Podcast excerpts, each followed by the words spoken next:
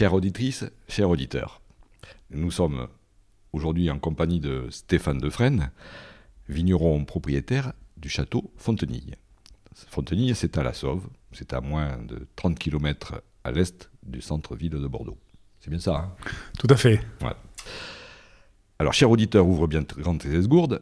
Ton vigneron Régis va chercher à en savoir plus à propos de son collègue Stéphane et de son magnifique vignoble. Bonjour Stéphane, merci d'avoir accepté l'invitation. Comment te présentes-tu? Qui es-tu? Ben, Stéphane, je suis, je suis vigneron. Je, me présente comme euh, un artisan du vin. Euh, je suis de nationalité belge, ce qui est une, euh, ce qui est une, une anomalie dans la région. et donc je me présente comme un, comme un vigneron artisan, c'est ça. Est-ce que tu peux nous décrire le décor exceptionnel dans lequel tu vis au quotidien, ici à Fontenille Mais on a la chance d'avoir une propriété qui, est d'un seul tenant, qui, est loin des, grands axes, euh, et d'être dans au milieu de la nature. Euh, on a la chance également d'être protégé des vents d'ouest par, un bois qui, qui, voilà, qui fait écran on a vraiment une, une, position intéressante également, non seulement au niveau esthétique, mais également au niveau du, vignoble, parce qu'on est à la limite du partage des eaux entre la Garonne et la Dordogne. Donc ça crée une, une situation, ça crée un microclimat où il y a toujours un peu de vent. Et ce, vent que je qualifierais de permanent, cette, circulation d'air permanente euh, permet de, permet de faire des vins qui sont exempts de maladies. Et ça, c'est plutôt très positif. Est-ce que tu peux nous décrire brièvement également l'entreprise euh, Fontenay, brosser le cadre alors Fontenay, c'est plus d'une cinquantaine d'hectares. On a 52 hectares en production. On produit aujourd'hui 350 euh, 000 bouteilles. On en vend 300 000 par an. 85% euh, des ventes sont faites à l'export et 15% sur le marché français. Euh, nous avons euh, aujourd'hui 10 euh, salariés, 3 qui sont orientés purement vers la vente et 7 qui s'occupent de la production. C'est quoi qui t'anime dans la vie et quelles sont tes passions en dehors du vin? Alors moi, je suis venu, dans je suis venu à, la vigne, comme, je, comme je, te le disais, je ne suis, je suis pas originaire d'ici. mes parents n'avaient pas de vignoble. J'ai commencé à l'échelon zéro de, dans, la, dans, la, viticulture.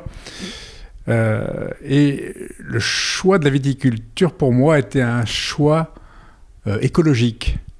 Alors ça paraît curieux de dire ça comme ça, et c'est pas à cause du contexte aujourd'hui qui est parfois... C'était il y a 35 ans Oh, c'était il y a, il y a une, plus, de 40 ans, parce que je suis arrivé dans la région en 77. Et donc, euh, ça fait 42 ans maintenant. Venant du Nord, dans le Nord, on est peut-être plus sensible à la cause écologique que, que, dans le sud. Voilà, moi je voulais, quand j'avais 14 ans, je voulais sauver les, les bébés phoques. Pour moi, la, nature était quelque chose de, de magnifique. J'ai pas été vraiment, euh, j'ai pas vraiment vécu au milieu de la nature. Mes parents habitaient à, côté de Bruxelles, donc euh, dans un milieu euh, plutôt urbain. Et par contre, j'avais une, une, chance, c'est que mon, mon, papa était passionné par, les, par la Provence tous les étés, nous allions en Provence avec mon frère et ma sœur.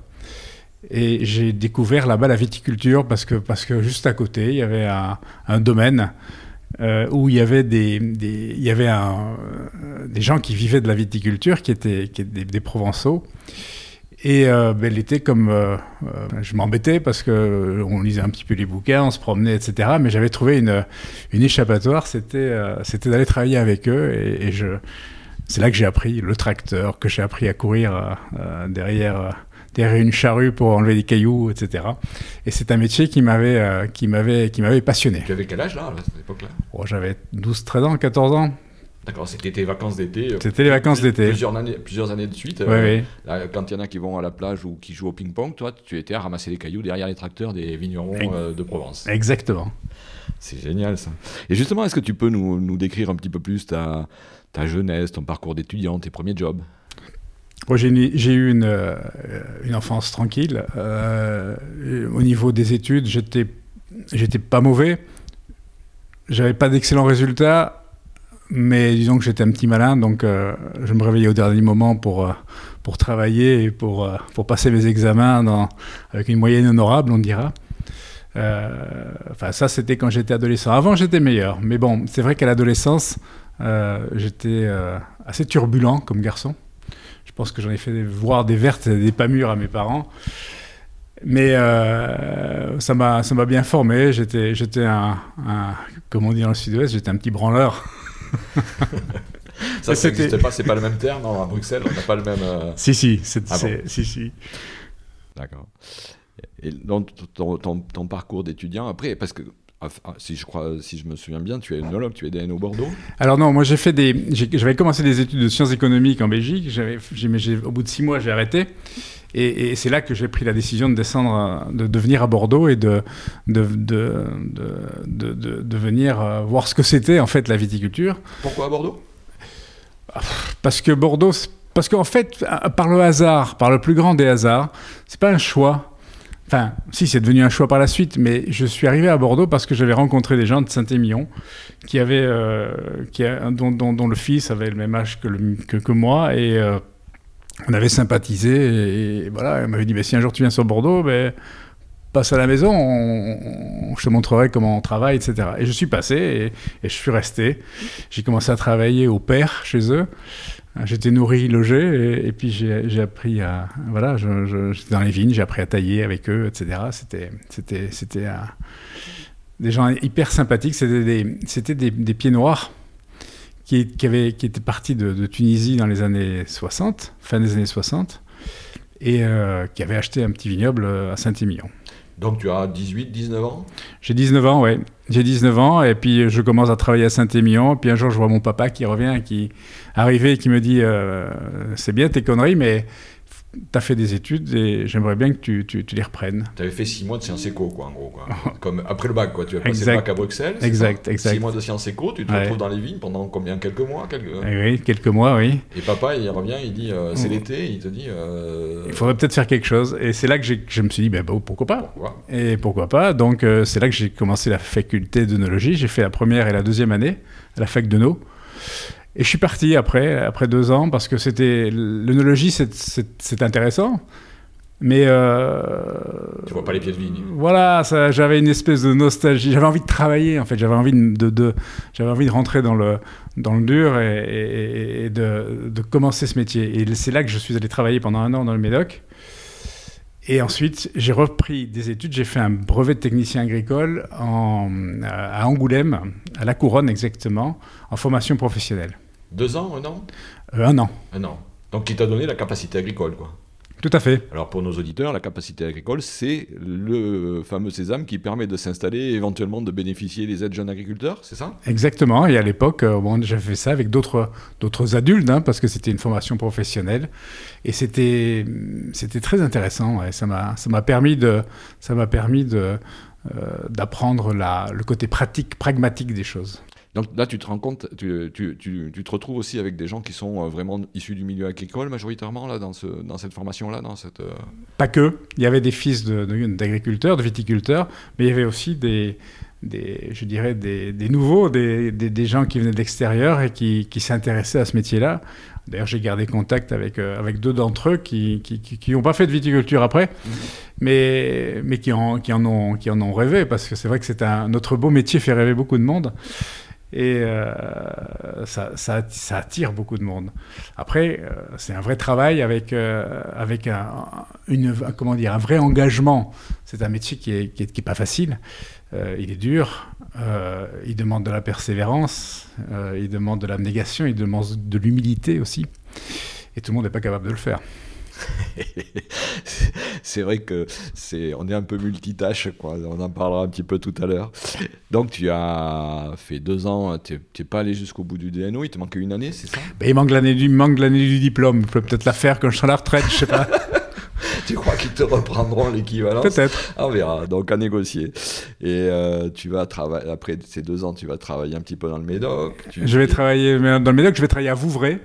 Là, je suis responsable d'une exploitation viticole à Vouvray. Après le BTA Ouais. Après le BTA. Donc là, tu as, tu, as, tu as, travaillé dans le Médoc avant, entre, entre le, la fac de. Voilà, exact. Pendant combien de temps à peu près dans le Médoc alors? Pendant 8 mois à peu près.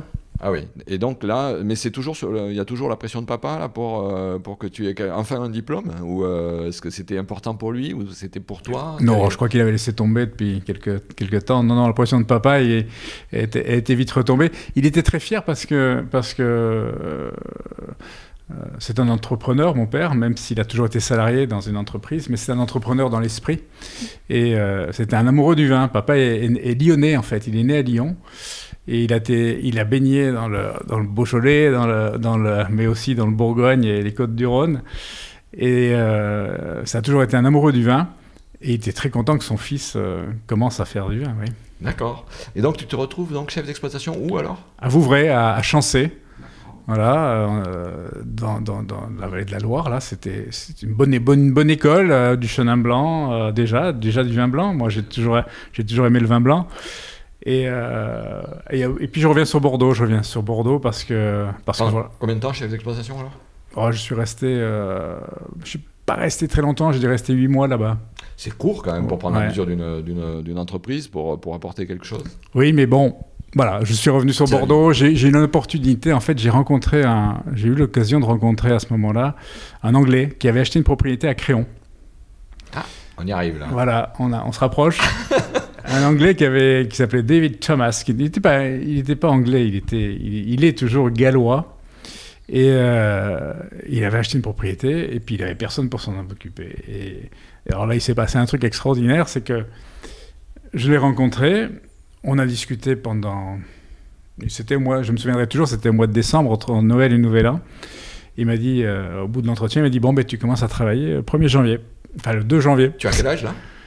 25 euh, 23 ans, 24 ans 23, ouais, 23, 24. la confiance Ouais, confiance complète, oui, oui. Non, j'ai peut-être un peu plus, attends que je calcule. Oui, non, j'ai 26 ans. 26 ans. Et euh, il me dit, euh, voilà, tu vas t'occuper de la propriété. Je dis très bien. Et je, je, commence à travailler en janvier, janvier, février, mars, avril, mai, juin, juillet, août, septembre. Et en septembre, il arrive, il revient pour les vendanges.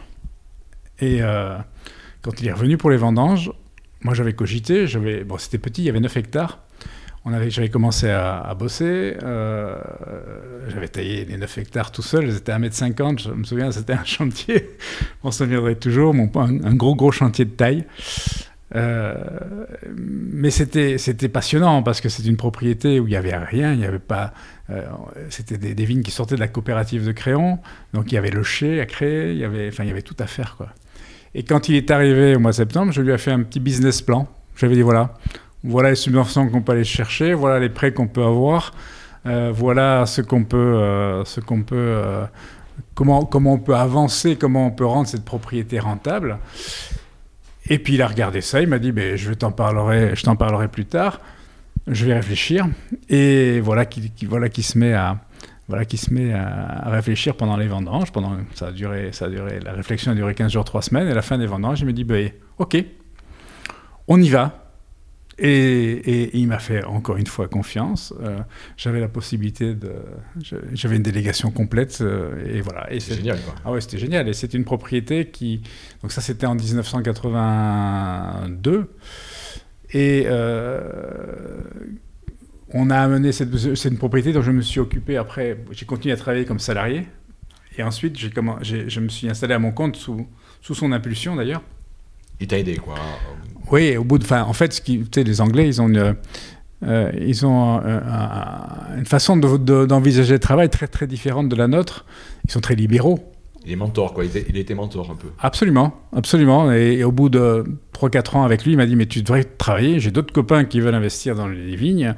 Voilà, et euh, tu, pourrais tu pourrais travailler pour eux aussi. Et, c'est là que j'ai monté ma petite entreprise qui faisait du conseil en viticulture pour des Anglais, euh, des étrangers qui achetaient des propriétés viticoles. Et euh, bah, ça a plutôt bien marché. Lui, il était hyper content de moi parce qu'on on était passé de, de 9 hectares à 24 hectares en 4 ans. On avait replanté, on avait, on avait, on avait emprunté, on avait fait du bon vin, on avait eu des médailles d'or, on avait eu, euh, on avait eu, euh, on avait pour le cinquantenaire, cinquantenaire de l'INAO, c'était sur le millésime 83, je crois que c'était en 1984.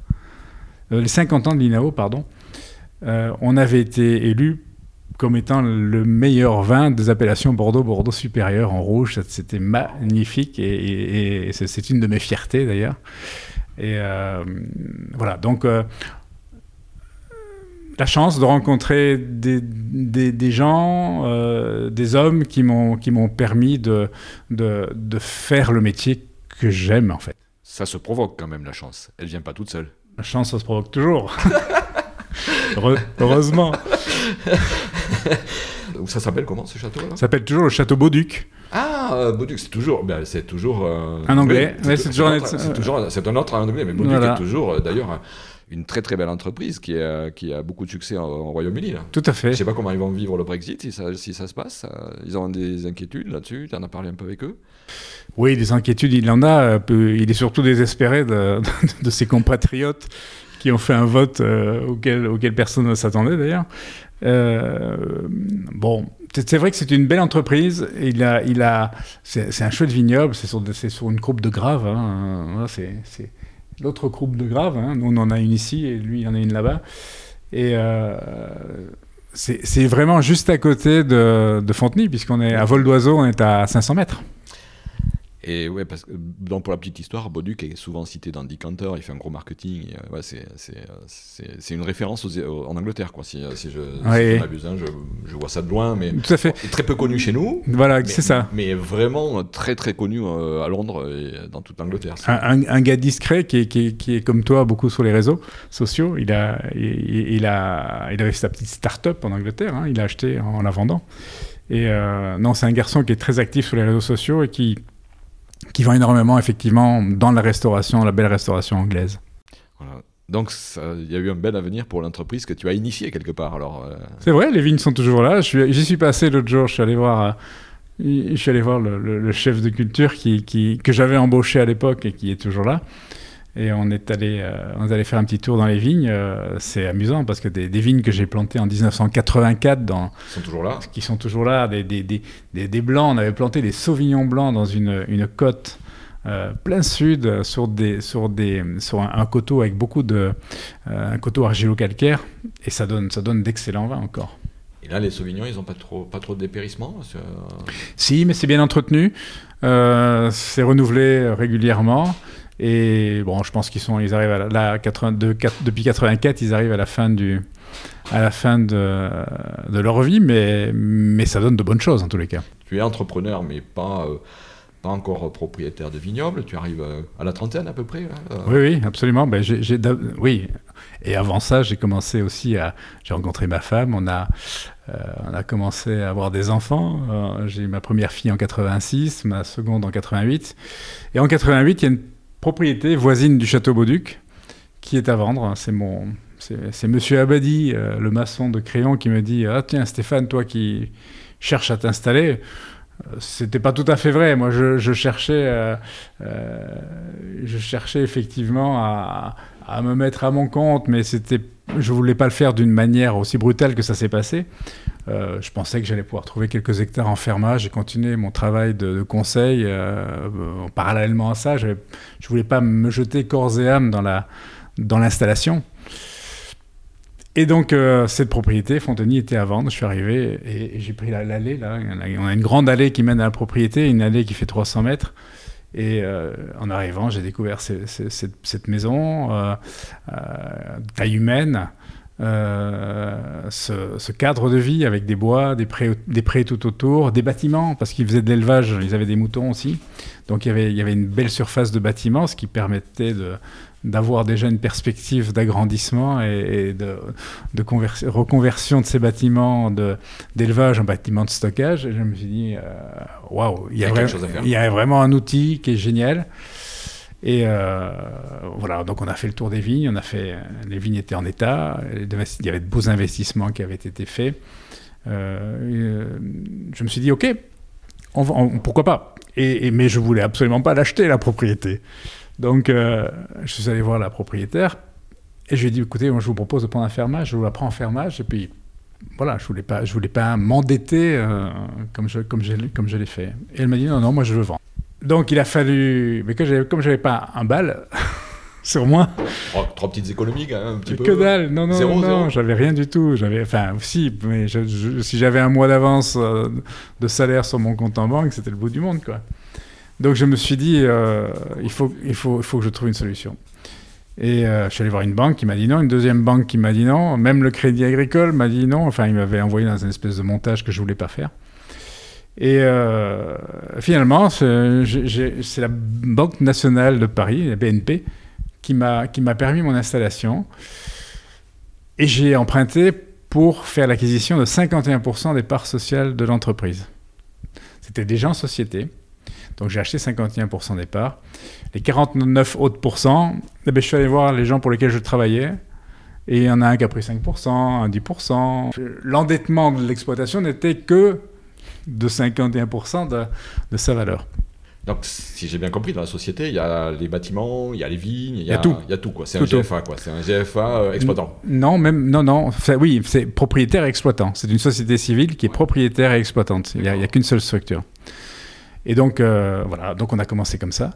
Et là, ça fait combien d'hectares là À l'époque, alors à l'époque, c'était déjà une grande propriété parce que, en fait, Fontenay, c'est assez grand. Euh, il n'y avait pas beaucoup de vignes. Il y avait 15 hectares de vignes, mais il y avait des prés. Euh, il y avait des bois. Euh, et il y avait, voilà, en vigne, il y, avait, il y avait 16 hectares. Sur les 16 hectares, il y avait 4 hectares de blanc, un peu plus, on va dire 5 hectares de blanc et, et une dizaine d'hectares de, de, rouge. Il y avait encore des animaux sur la. Oui, il y avait encore des moutons. Tu les avais gardés alors Non, ils sont partis. Euh, on les a vendus. on les a tous vendus. Euh, non, moi, je, je, pas, je, je, voulais pas, je voulais pas faire de la polyculture. Euh, moi, ma passion, ça, c'était la vigne. je voulais pas me disperser. c'était puis c'est un métier aussi. Hein, faire de l'élevage, c'est un métier que je ne connaissais pas. Et plutôt que de rentrer dans, dans une galère, euh, et, euh, je me suis dit, je vais, je vais, je vais, je vais tout arrêter, et tout, tout, tout, tout, ce, tout ce côté élevage. Et donc, je n'ai fait que de la viticulture. Et l'emprise totale donc, de, de la propriété, c'est combien d'hectares alors à l'époque? À, l'époque, c'était 70 hectares. En fait, les, les, je me suis agrandi un peu par... Euh, par J'ai des voisins qui ont arrêté leur activité. Donc j'en avais en 19, le premier qui a arrêté son activité. Donc j'ai acheté en 89. Euh, en 91, j'ai un de mes voisins qui s'est cassé la pipe. Et le, le, frère est venu me voir en me disant écoutez, euh, voilà, euh, il y, a 7 hectares, je ne veux, pas les, veux pas les garder. Est-ce que ça vous intéresse? C'est contigu à votre exploitation. Est-ce que ça vous intéresse? Donc c'est comme ça que j'ai commencé, j'ai racheté 7 hectares. Après le 21 avril ou avant? C'était juste avant le 21 avril. Euh, mais on avait été malin. On avait pris, j'avais pris l'exploitation en fermage pendant trois ans avant de racheter. Euh, bon, fiscalement, c'était, c'était quelque chose d'intéressant comme montage. Et en fait, euh, lui, après le gel, il est venu me voir et il m'a dit Écoute, je ne vais, pas, te demander un fermage cette année, vu, le, vu coup de gel qu'on n'avait plus rien. Quoi. Ici, c'était catastrophique. Et il m'a dit euh, laisse tomber le fermage. Euh. Sympa. Ouais, ouais, ouais, ouais un paysan, donc il, savait ce que c'était. Et il a, il a, il s'est mis à ma, à ma, place, on va dire. Et il a. il n'était pas obligé. Il n'était absolument pas obligé, non. Est-ce que tes associés euh, continuent à, à rentrer là-dedans ou tu achètes tout seul là? Alors j'ai des associés, j'en ai qui ont arrêté. Euh, donc petit à petit, petit à petit, je suis devenu propriétaire de, l'exploitation. J'ai encore, euh, j'ai un cousin qui a 15% de, de Fontenay. De Fontenay. Euh, et voilà, mais, mais sinon, voilà, j'ai refait l'acquisition de la totalité petit à petit. Donc tu es de de, de, Belges, euh, de, jeunes Belges nés à Bruxelles, euh, partant avec euh, zéro franc à l'époque en poche, tu es aujourd'hui effectivement un vigneron avec 56 hectares, une très belle propriété, 56 hectares de vignes. C'est une, carrière bien remplie quand même. Ah oui, il y, a eu des, il y a eu des hauts et des bas, il y a eu des, des moments de, stress, il y a eu des moments de, de doute, il y a eu des moments d'euphorie aussi. Euh, ce, qui était, ce, qui était, ce qui a été très intéressant, c'est euh, de, de, vivre, euh, de vivre une transition. tu sais, au début, dans les années 80, fin des années 80, début des années 90, tout roulait à Bordeaux. C'était facile. C'était assez facile. Entre guillemets. on, faisait du vin et, les gens venaient nous l'acheter pratiquement. Donc il n'y avait pas de gros efforts commerciaux à faire. Le fait d'être belge, euh, je dis souvent aux gens, euh, je suis belge, personne n'est parfait. Mais l'avantage quand on est belge, c'est que euh, à l'école on apprend l'anglais, on apprend l'allemand, on apprend le néerlandais, on apprend plusieurs langues en fait parce que c'est vrai que la Belgique est un, petit pays qui est un carrefour euh, de, euh, et, qui, est très, euh, très, cosmopolite en fait. Et on apprend plusieurs langues quand, on fait son, apprentissage, quand on fait ses études en Belgique. Et ça, ça m'a servi pour faire du commerce. Et donc très très tôt, sur la propriété, j'ai commencé à vendre mon vin directement et principalement d'ailleurs en Belgique. C'était mon premier marché. Euh, à l'époque, il n'y avait pas beaucoup de vignerons qui allaient vendre directement leur vin euh, sur le, marché belge. C'était, assez facile. Hein. Il y avait des importateurs qui, passaient par le négoce, mais en, passer, en direct, euh, il n'y en avait pas beaucoup qui le faisaient. Et donc, trouvé, j'ai trouvé des marchés assez facilement. Et je me suis développé aussi grâce à ça.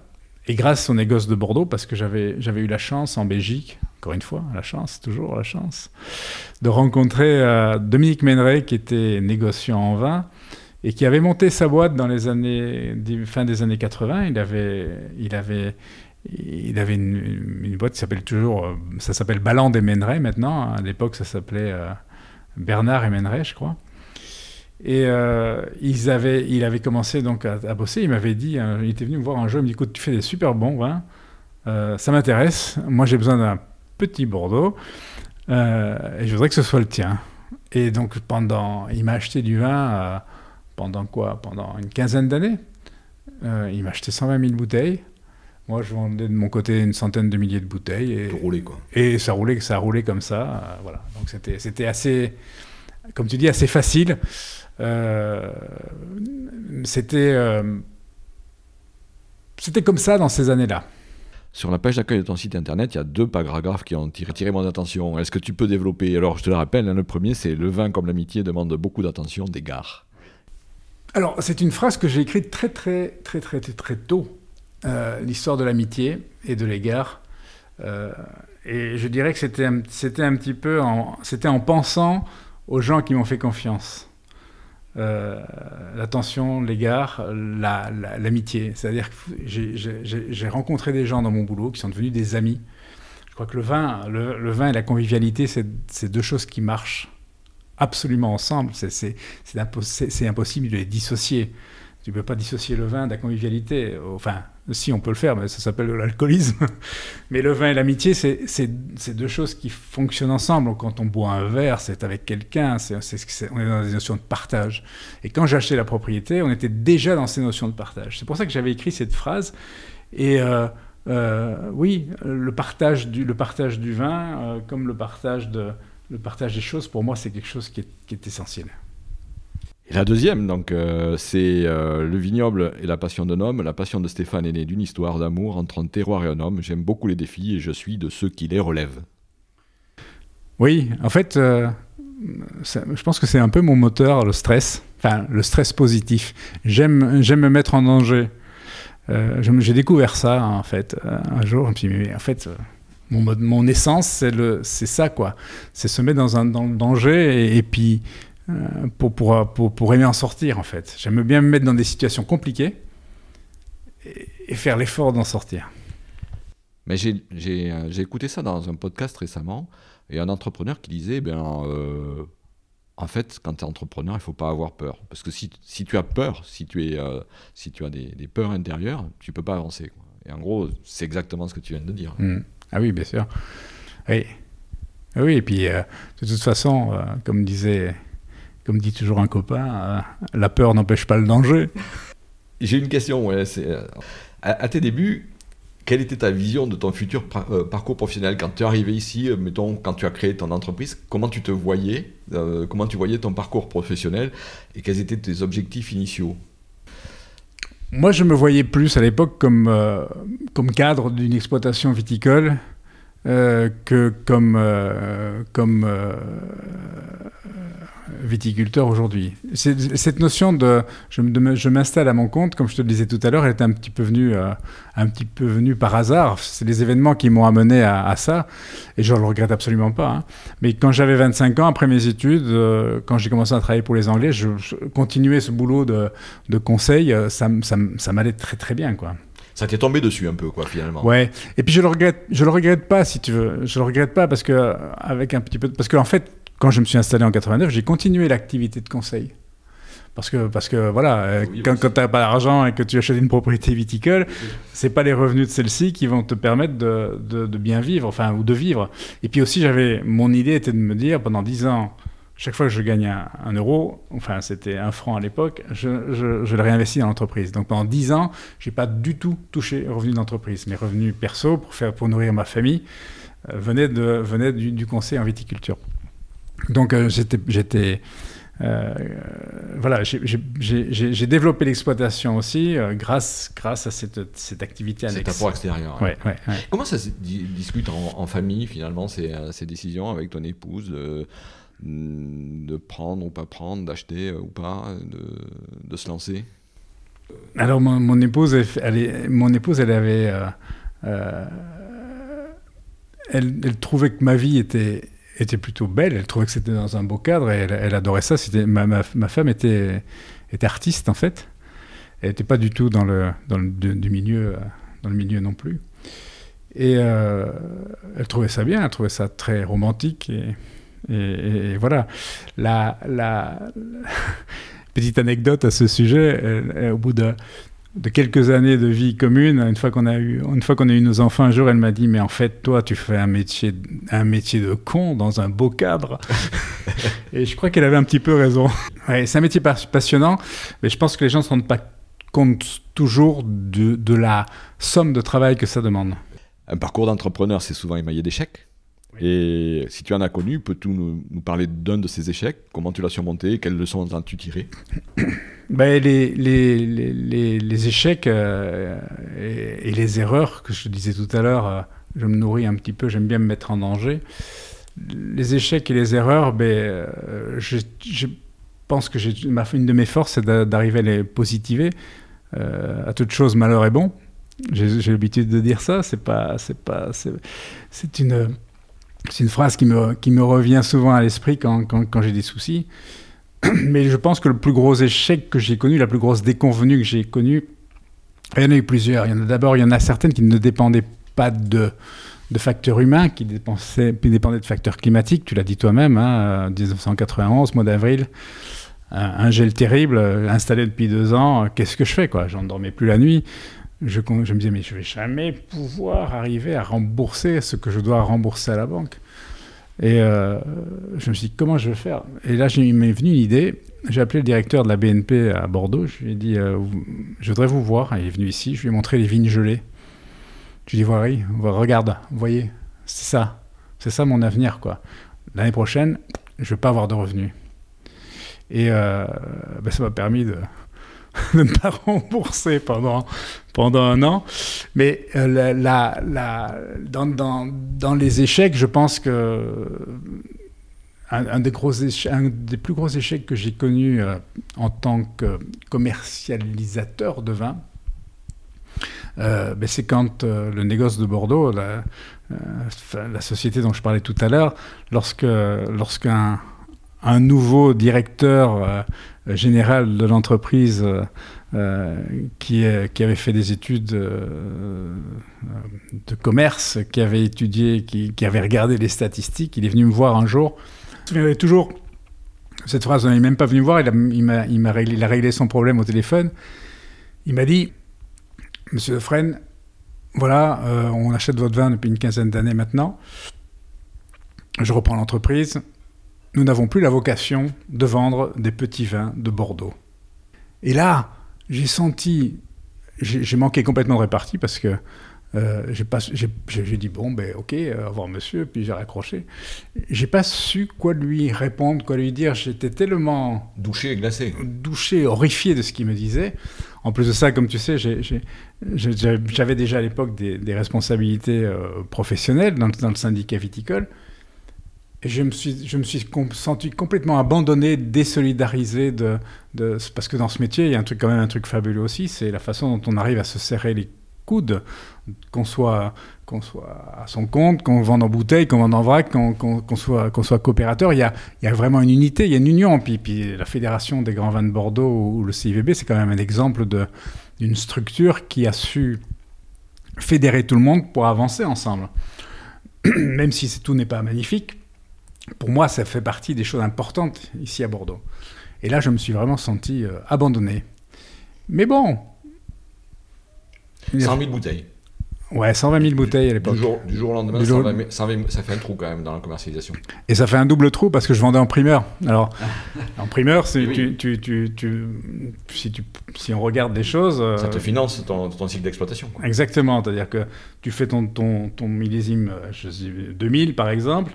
Eh bien, en, pendant l'année 2000 et jusqu'à la mise en bouteille en, en 2001, ben tu, tu es financé pour, euh, pour ça. Donc tu, tu, as, en fait une avance de trésorerie qui est, une, avance énorme. Et donc euh, voilà, euh, bon, je suis allé voir la banque, ils m'ont prêté des sous, j'avais une certaine dynamique commerciale, je suis repassé derrière les clients, et puis on a, on a tout remonté. Quoi. Oui, parce que c'est assez étonnant pour une entreprise qui a un volume d'affaires, des clients et tout ça, de dire du jour au lendemain j'arrête alors qu'il gagne de l'argent en fait, avec toi. C'est bizarre, quoi. Oui, mais à quel prix? À quel... Enfin, ils gagnent de l'argent, mais à quel prix? À quel... À quel... Si tu veux... La marge n'était pas, suffisante pour eux? Oui, et puis le, le, temps de travail qu'il faut pour vendre 120 000 bouteilles de, de, Château de Fontenay à une entreprise par rapport à une, palette de, de châteaux euh, d'un grand cru classé. Stratégiquement, tu aurais pris la même décision, tu penses? Stratégiquement, c'était logique qu'ils la prennent humainement, c'était violent. ouais, c'était violent. C'était hyper violent. Mais bon, business is business. Donc, euh, ce qui explique ce qu'on verra plus tard, c'est-à-dire c'est ce qu'on vit aujourd'hui, c'est un peu la suite logique de, ça, que tu as vécu en, quelle année tu C'était en 2008. Mais encore une fois, des échecs, on en a tous. Euh, je crois que dans notre métier, on est, on est, on, est souple hein, euh, sur les plates arrière. Beaucoup de résilience. Voilà, donc ben, tu réagis et tu trouves des solutions. Et là, dans les aléas climatiques, on a parlé de 91, est-ce que tu en as eu beaucoup d'autres qui t'ont impacté fortement? Fortement, il y a eu 2013 avec la grêle, euh, où on a, on a perdu 90% de la, de la récolte. C'était, c'était, on a fait 8 hecto-hectares en, ce millésime-là. ça, c'était violent. C'était, c'était surtout violent. alors, je m'en suis bien sorti parce, que, parce qu'à l'époque, j'avais, j'avais refait des stocks.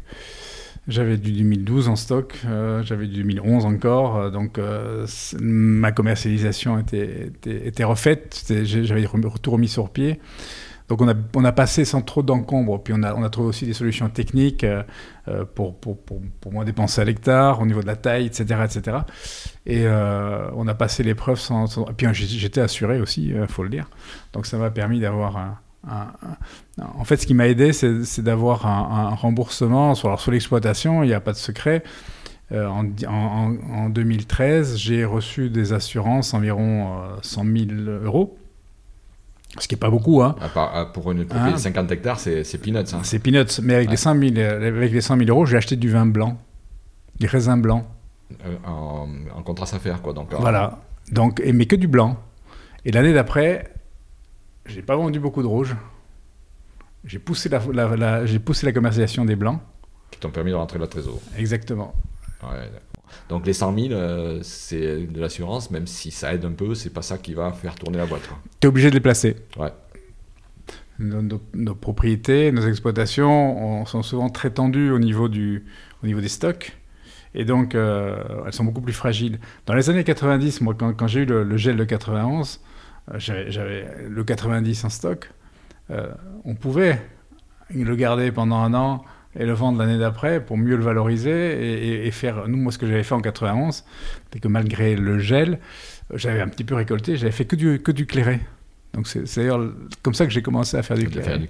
Parce que techniquement, après le gel, c'était compliqué de faire des bons rouges. Quoi. Exactement. Donc on a fait des bons clairés qu'on a, qu'on a bien valorisés, qu'on a bien vendus.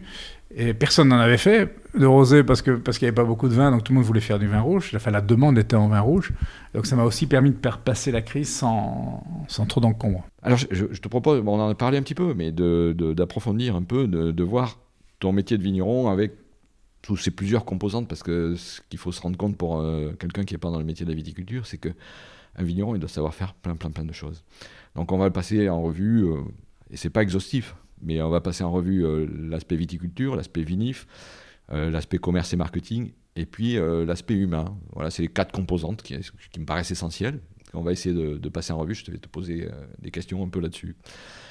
En viticulture, aujourd'hui, donc, quels sont tes, objectifs et les particularités techniques de, ton terroir, de ta conduite d'exploitation, la densité, l'âge des vignes, etc. Qu'est-ce qu'il y a de différent en Fontenay en, termes de viticulture? L'exploitation, quand je suis arrivé en, 80, en 89, euh, il y avait des vignes à 3 mètres, il y avait des vignes à 2 mètres, il y avait moitié-moitié à peu près. Euh, et, et, je me suis posé la question de la densité de plantation à l'époque en me disant, qu'est-ce que je fais? Est-ce que je continue les vignes à 2 mètres? Euh, ou est-ce que je continue les vignes à 3 mètres? Sachant que mon prédécesseur avait planté des vignes à 3 mètres, et que les vignes à 2 mètres, c'était des vignes qui avaient été plantées dans les années 60, beaucoup, qui donnaient des belles qualités. Donc pour moi, c'était pas question de les arracher, parce que c'était des vieux pieds de vigne, et, voilà. Et les vieux pieds de vigne, on sait tous que ça fait, ça fait souvent de bonnes choses. Et je me suis dit, euh, à l'époque, euh, j'ai réfléchi beaucoup, tu sais, euh, j'ai pas planté en 89, j'ai pas planté en 90, j'ai pas planté en 91, ni en 92. Et je me suis retrouvé c'était un premier année de plantation, c'était le 94. Et là, il fallait que je fasse un, choix vers quelle densité est-ce que je vais? Et à ce moment-là, j'avais rencontré euh, euh, M. Dupuche, Gilles, qui était, qui était président du syndicat de l'Entre-deux-Mers à l'époque, qui m'avait enrôlé dans son syndicat viticole et il m'avait dit Toi, tu es jeune, il faut que tu fasses de la promo. Donc j'ai dit Bon, pourquoi pas? Donc j'avais, avec quelques idées, j'avais. Je m'étais occupé avec l'équipe euh, au syndicat qui s'occupait de la promo. Et lui, c'était un fervent défenseur des vignes, des vignes à 2 mètres, enfin des vignes à, forte densité. Et puis on en a discuté. J'ai discuté avec lui, j'en ai discuté avec d'autres. Et euh, ma décision, je l'ai prise après une rencontre avec Denis Dubourdieu. Je connaissais Denis parce que c'était le pape du vin blanc. Hein, euh, et, à l'époque, euh, il avait des, il avait, je l'avais rencontré en 1986 déjà. Il faisait de, il était un des premiers à, à lancer la macération pelliculaire, qui est une technique euh, que j'ai complètement adoptée et que j'utilise encore aujourd'hui. J'étais allé le voir et on avait parlé de densité. Il m'a dit mais écoute, très simplement, soyons pas idiots, à 50 hecto-hectares avec 5000 pieds, tu produis un litre par hectare. 5, 5, à 5, 2500 pieds par hectare, tu vas produire 2 litres par pied de vigne, au lieu de 1 litre par pied de vigne. Donc ça va être dilué par deux. Je dis, la réponse, tu la connais. Il faut planter avec des densités plus fortes. Je lui dis, bah oui, c'est vrai, c'est pas, c'est pas couillon du tout. Et euh, je, te, je, te passe de détails parce qu'après, il a commencé à m'expliquer qu'un pied de vigne est capable de produire un certain nombre d'anthocyanes et que, et pour faire de la qualité en rouge, euh, il valait mieux des, des, densités plus fortes également, etc. Donc je me suis engouffré là-dedans. Et aujourd'hui, tout mon vignoble, ou pratiquement, j'ai encore, euh, ça va, cette année, j'ai encore euh, 2 hectares à replanter sur Fontenay. Mais sinon, euh, 90% du vignoble, une fois que ça se sera fait, sera, sera à 2 mètres. Et toutes mes vignes que j'ai replantées, j'ai tout replanté selon un axe nord-sud. Voilà, avec, un, euh, avec une, une, densité de plantation plus forte, donc, qui, qui, est, qui, qui, me, qui me satisfait bien parce qu'elle me permet d'avoir une meilleure régularité dans la production. Et, euh, et puis ça m'a permis de faire aussi des choix de, de, de cépages, de porte-greffes, de, de, clones, euh, qui aujourd'hui euh, font que j'ai gagné en complexité pour mes vins. Tu as beaucoup de blancs, je crois, dans ton, ton cépagement? Alors je me limite, j'ai envie d'en avoir beaucoup, mais je me limite à un tiers. Alors ça aussi c'est stratégique. Le blanc, c'est intéressant, mais c'est fragile économiquement parce que le blanc, tu le vends en général l'année ou de, disons les 18 mois qui suivent son, sa, sa, vinifications. Euh, et puis, puis voilà, donc là, là, on est beaucoup plus fragile économiquement. Le rouge, tu le stockes, tu stockes plus longtemps. Et puis ça peut se stocker plus longtemps. Voilà, donc euh, euh, j'essaie de me limiter parce que je pense que dans mon équilibre, dans les équilibres financiers, il faut faire attention à ça. Et sinon, autre particularité technique dans la conduite? Je, crois que tu n'utilises pas de désherbant, il me semble. Alors on travaille les sols, oui.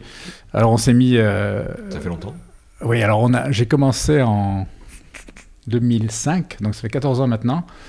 On, a, on avait acheté une, une machine, une décavaillonneuse à l'époque. Voilà, donc on a appris à arracher les pieds de vigne en décavaillonnant. euh, et puis derrière ça, ben, on, a, on a continué. Alors, je ne suis pas complètement affranchi du glyphosate, puisqu'il faut en parler. Mais bon, je l'utilise que quand vraiment il y en a besoin, que quand on se fait dépasser, lorsqu'il y a un printemps qui ne permet pas de, passer, les, les, lames bineuses, parce qu'aujourd'hui, on, travaille beaucoup avec des lames bineuses. Euh, euh, mais je dirais que oui, on travaille nos sols à, à, à, à 95%. Quoi. Oui, parce que pour nos auditeurs, il faut se rendre compte que 56 hectares à 2 mètres, ça représente quoi 200 km de, de longueur linéaire de pied de, de, pied de vigne Ah oui, c'est énorme. Mais le, le, fait de travailler les sols, alors, le fait de travailler les sols, ça nous, ça nous oblige d'ailleurs à faire de gros investissements. Euh, sur 50 hectares, c'est un bonhomme de plus, un tracteur de plus, c'est le matériel qui va avec. Hein. Euh, ça, c'est, ça aussi, c'est mathématique. Donc sur la partie euh, technique viticulture, tu as des choses à rajouter sur euh... Non, alors il y a une phrase que je dis je, suis j'aime, bien les formules moi, je m'en rends compte. Euh, il y a une phrase que je dis souvent, mes gars, que ce soit pendant les vinifications ou pendant la culture de la vigne, c'est le, le diable se cache dans les détails. Et pour faire un bon vin, il faut partir de bons raisins. Et pour faire des bons raisins, eh bien, il faut commencer à bien tailler la vigne. Il faut, il faut, avoir, il faut, faire, des, il faut faire des choix qualitatifs, des détails qui, qui permettront au fur et à mesure d'accompagner le raisin et le vin après. Mais c'est en soignant les détails qu'on va arriver à des résultats qui sont, qui sont, qui sont bons. Donc la partie viticulture, aujourd'hui, la demande sociétale en matière environnementale, c'est aujourd'hui prégnante. Euh, sur les deux dernières années, ça, a pris une importance colossale, tout au moins en France. Euh, quelle est ta vision là-dessus? Elle est normale, cette, euh, euh, pression. On vit dans un, environnement de plus en plus agressé par, l'industrie, par la, pollution, par le nombre d'habitants. et puis je te disais tout à l'heure au début de l'entretien, moi si je suis allé vers cette ce métier-là, c'était aussi par, par écologie, parce que voilà, on a la chance d'avoir un métier où ça se passe dehors, et, quand on est un peu hyperactif comme moi, euh, quand on est dehors, c'est un peu mieux. Mais l'écologie, euh, c'est quelque chose qui est, qui est nécessaire, euh, qui, est, qui fait partie de nos équilibres, et nous qui sommes, qui sommes paysans, qui travaillons la terre et qui faisons ce métier-là, on ne pourrait pas faire sans. On, on sait très bien tous que que la fertilité d'un sol dépend de son activité biologique. On sait très bien que, que tout, tout. Dans notre métier, nous devons tout mettre en œuvre pour respecter les équilibres écologiques, parce que sinon, ben, notre outil de travail, on le, on le dégrade. Donc, euh, euh, il y a eu un malentendu, je pense, au niveau de, au niveau de la perception par, par, les, par, par les, le consommateur euh, de ce euh, notre métier, et je parle de la viticulture, mais également de la de l'agriculture en règle générale. On, est, euh, on, a un métier qui... Bah, cette perception, a, été, a été manipulée par les médias, ou en tous les cas orientée par les médias. Il n'y a pas de, le, les médias n'ont pas fait leur boulot correctement dans le domaine et ils ont créé une confusion entre ce qui est bon pour la santé et ce qui est bon pour la planète. Et euh, voilà, donc aujourd'hui, on est un petit peu en train de se raccrocher aux branches parce qu'on s'en est pas occupé assez tôt de cette, de cette dérive, alors qu'on aurait dû être acteur. Je veux dire collectivement? Oui. Pas, pas à titre individuel, c'est pas. Oui. Là, tu parles du, du oui, collectif. Du, je parle du collectif. C'est vrai qu'on on est, on, on, est, on se bat euh, tout le temps le dos au mur, alors qu'on aurait pu prendre bien des, bien des. On aurait pu être proactif, Mais c'est sur le, sur le sujet de l'écologie, c'est évident. Sur le sujet de, de l'alcool également, on, aurait, on, aurait pu être, on aurait dû être proactif également. Il y a quand même des choses qui sont faites depuis longtemps avec 20 sociétés, c'est pas nouveau. Quoi. Non, c'est pas nouveau. Mais on pourrait. voilà, il y a mieux à faire. Oui, il y, a mieux à faire. Alors, quel est ton avis à, propos des différents labels et cahiers des charges environnementaux? Alors ça aussi, c'est un, un, grand, un grand débat. Il faut faire attention à, à, ce, qui est dit. Le, dans, le, dans les cahiers des charges, effectivement, tu, parles de cahiers des charges, mais... Mais globalement, quoi, les, je ne parle pas que des cahiers des charges d'appellation, je parle des cahiers des charges Terravitis, euh, Bien sûr, HVE, SME, euh, on va dire plein de gros mots que nos auditeurs ne comprendront pas, mais euh, pour faire pour faire simple, disons qu'il euh, y a beaucoup de cahiers des charges avec des notions environnementales qui, euh, existent aujourd'hui. Euh, peut-être une vingtaine, une trentaine différents. Et comment on gère ça Alors bon, il faut d'abord faire des choix. Mais ce qui est évident, c'est que la, la, la finalité, c'est pas de ne plus utiliser de produits phytosanitaires, parce qu'on est obligé d'en utiliser, qu'ils soient bio ou pas bio moi, sur la propriété, ici, j'en j'utilise des, des, des, produits bio et des produits qui, ne le sont pas. Ce qui est important euh, pour moi, c'est que c'est d'amener la profession ou l'agriculture, en règle générale, à utiliser moins de produits. Le combat, et le vrai combat, c'est, euh, prenons des chiffres, c'est que 100% des agriculteurs utilisent deux fois moins de produits. Ce sera beaucoup plus rentable de faire comme ça que de n'avoir que 2% ou 3% des agriculteurs qui n'en utilisent pas du tout. Et donc le combat, il est là. Alors les cahiers des charges, effectivement, il y a toute une série de...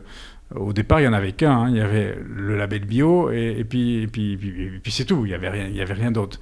Mais le cahier des charges du label bio, il a ses forces, il a ses faiblesses. Et euh, euh, une de ses faiblesses, et pour moi elle est importante, c'est que c'est une obligation de moyens. Il y a d'autres labels, comme le HVE par exemple, où on va vers une obligation de résultat. Moi, je suis personnellement, étant pragmatique, pour une obligation de résultat, parce que c'est mesurable, et parce qu'on voit les efforts, parce qu'on voit les progrès, et parce qu'on voit les solutions, et voilà. Donc, euh, je pense que c'est intéressant. Il faudrait peut-être mettre un jour de l'ordre là-dedans. Euh, j'espère qu'un jour ou l'autre, euh, on va pouvoir euh, en parler sereinement parce que le débat a besoin de, comme tous les débats, hein, on, a pu, on a pu assister hier à un, débat entre nous. Comme tous les débats, les, les, les débats ont besoin de, sérénité et de et, de, de, de d'ouverture de, de, temps pour, pour trouver les meilleures solutions. Comment tu en parles, toi, à tes clients de ça Est-ce que, tes clients te posent des questions Et euh, quel est ton, discours et comment tu communiques là-dessus Alors, déjà, une chose qu'il faut savoir, c'est que euh, le, côté bio, il est très français. Euh, je, regardais une, étude encore ce matin, là, j'ai regardé une étude qui a été faite par Wine Intelligence, je crois, sur, le sujet. en fait, le premier marché du bio pour les vins, c'est la France. Moi, je, personnellement, j'ai jamais un Chinois, j'ai jamais un Américain ou un Belge qui m'ait parlé. Enfin, si un Belge, oui, hein, j'en ai eu quelques-uns. Mais jamais personne ne m'a demandé de faire du vin bio. Voilà, donc euh, euh, c'est vraiment un, En France, il y a une espèce de, psychose autour de, autour de ça. Euh, mais moi, j'en parle, j'en parle très peu. J'explique, j'explique ce que je fais, j'explique ce en quoi je crois. Tout à l'heure, tu parlais de travail du sol. Ma première motivation pour le travail du sol, c'est pas de ne plus utiliser des herbants. Ma première motivation, c'est d'avoir des racines qui plongent dans le sol et qui vont chercher euh, la minéralité du terroir dont on a besoin dans l'expression des vins.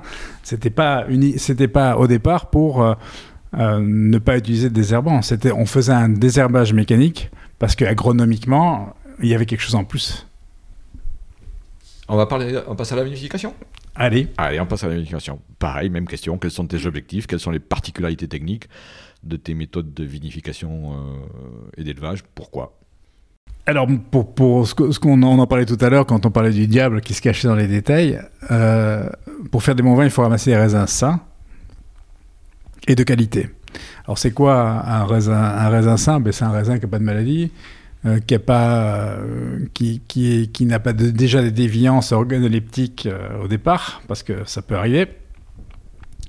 Et techniquement, un raisin mûr, il faut le définir. Alors la maturité, la maturité d'un de raisin, elle peut s'analyser techniquement. Hein. on regarde l'acidité, on regarde le sucre, etc.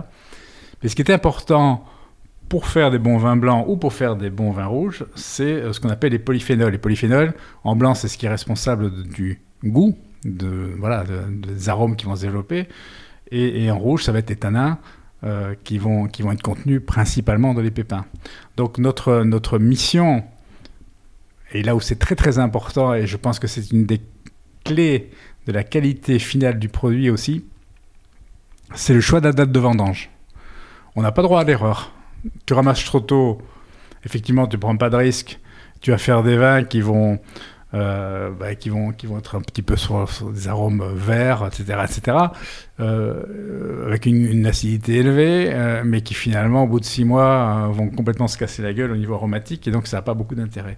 Tu vas chercher la maturité, ben, ça va donner des, des, des, vins qui vont avoir ces arômes de pamplemousse, qui vont avoir euh, qui, vont être beaucoup plus gourmands au niveau de l'odeur et au niveau du goût, et puis qui vont également avoir une capacité au vieillissement. Parce que ça, c'est important aussi, je pense. Parce que là, tu saucissonnes la viticulture, euh, la vinification et le commerce, mais c'est un tout en fait. Il y a, une, cohérence entre les trois, et c'est important de faire le vin qui convient aux, futurs consommateurs. C'était l'objet de ma question après, mais tu anticipes. Euh, mais on est d'accord, on est tout à fait, tout fait en phase là-dessus. En blanc, on y arrive assez facilement parce que parce qu'il suffit de goûter les raisins. En rouge, c'est plus compliqué. Et en rouge, c'est plus compliqué parce qu'il faut aller chercher dans les pépins la maturité. Du moins quand on travaille de manière qui n'est pas une manière industrielle. Et euh, c'est pas facile euh, de, de, prendre le risque d'attendre la maturité complète des pépins. Voilà, aujourd'hui c'est compliqué. Tu as toujours vendangé la machine ou à tes débuts tu étais, euh, tu étais en vendange manuel J'ai toujours vendangé la machine. Ça, ça aide beaucoup quand même pour aller chercher cette maturité. Absolument, oui. Et les gens ne se rendent pas compte, en fait, moi je l'explique souvent, c'est que euh, la, récolte euh, mécanique par rapport à la récolte manuelle, justement, permet d'avoir cette précision. C'est-à-dire que, et également, la, les prévisions météo, c'est-à-dire qu'on va peut-être ramasser, euh, on va peut-être pouvoir attendre le dernier jour euh, avant la, grosse pluie et on n'aura peut-être pas atteint la maturité, mais on le sera à 95%. Alors que si on vendangeait à la main, il aurait fallu commencer euh, une semaine avant. Tout à fait. Et puis aussi un, autre élément qui est, venu, qui intervient depuis à peu près, on va dire, une dizaine d'années maintenant, c'est les températures de, vendange. Aujourd'hui, ben, quand on ramasse du blanc, mais il faut le ramasser dans de bonnes conditions, c'est-à-dire pas trop chaud.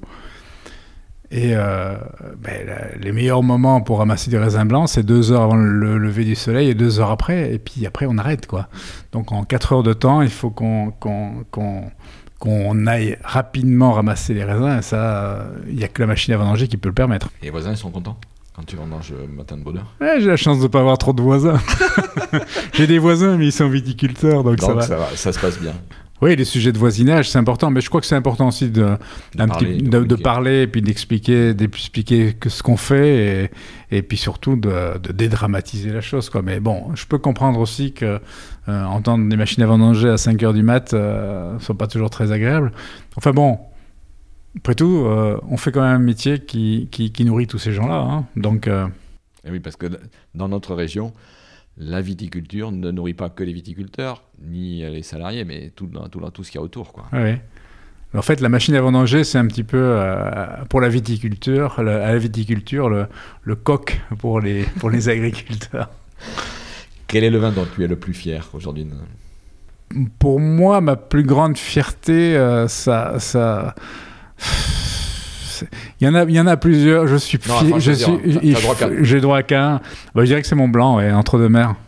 Alors, on va parler de, on va arriver euh, effectivement au commerce et au marketing, à moins que tu aies des choses à rajouter sur la vinification, sur la partie euh, un peu technique de vinification et d'élevage. Tu as parlé de vieillissement, on en reparlera aussi. Oui, je crois que je pense aussi qu'il y a une chose, une étape importante que, que je n'utilisais pas avant, c'était c'était le tri. Hein. On, a, on, a, maintenant des tables de tri qui sont euh, automatisées, qui marchent très très bien, et, qui en rouge, moi, m'ont permis également de faire un gros progrès dans mes, dans, dans, mes vinifications.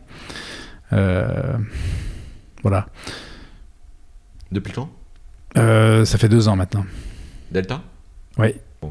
c'est vrai. je vais être un petit peu vulgaire, mais euh, ça, je vais peut-être détruire une part de rêve auprès de nos, de nos auditeurs, mais euh, on, on, navigue toujours entre ces deux aspects qui sont effectivement le terroir, la nature, tout ça, et puis euh, ben, c'est de la haute technologie maintenant aussi, la, vinification. Qu'est-ce que tu en penses Ah oui, complètement. On a, on a, heureusement, on a des outils qui, vont, qui, nous aident et qui, qui permettent de, de, limiter la pénibilité du travail.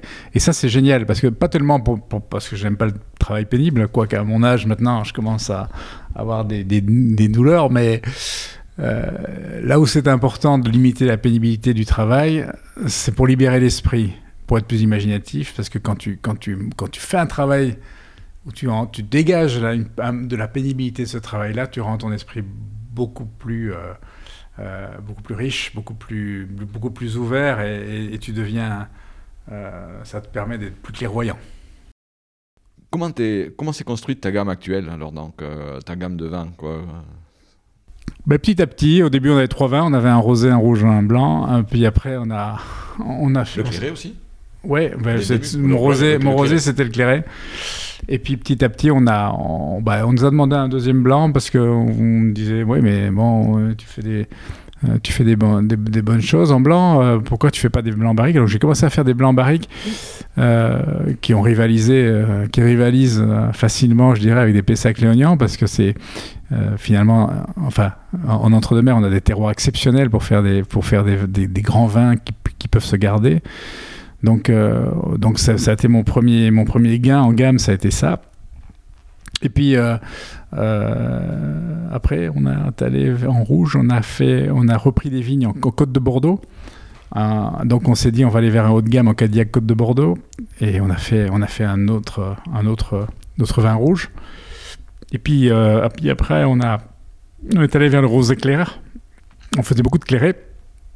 Force est de constater qu'il y a une mode des vins clairs dans notre pays, enfin pas, pas que dans notre pays, aux États-Unis également en Angleterre, enfin dans, les pays anglo-saxons. Donc on s'est mis à faire des vins rosés. Euh, et donc on propose deux rosés, un rosé clair, style provençal, et puis un rosé éclairé. Et puis voilà, puis on a, on a aussi, euh, je dirais, des cuvées, euh, des, cuvées éphémères. Tous les ans, on essaye d'être inventif. si tu veux, je, je, suis un fervent défenseur des appellations d'origine contrôlée mais elles ont un côté euh, très dogmatique et euh, tu n'as pas vraiment de, de champ pour, euh, pour créer des choses différentes. Donc ce que j'aime bien faire, c'est chaque année, avec d'ailleurs des stagiaires, parce que chaque année, je, je prends des stagiaires dans mon, dans mon, pour, nous donner un coup de main pour la vinification, mais aussi pour, pour apprendre à, transmettre les choses. Et, et, pour mes gars également, je trouve que c'est vachement important qu'ils aient à expliquer ce qu'ils font ça permet de, ça permet de, euh, à eux aussi d'être de, de, réveillés et, d'être vigilants à ce qu'ils font. Donc, euh,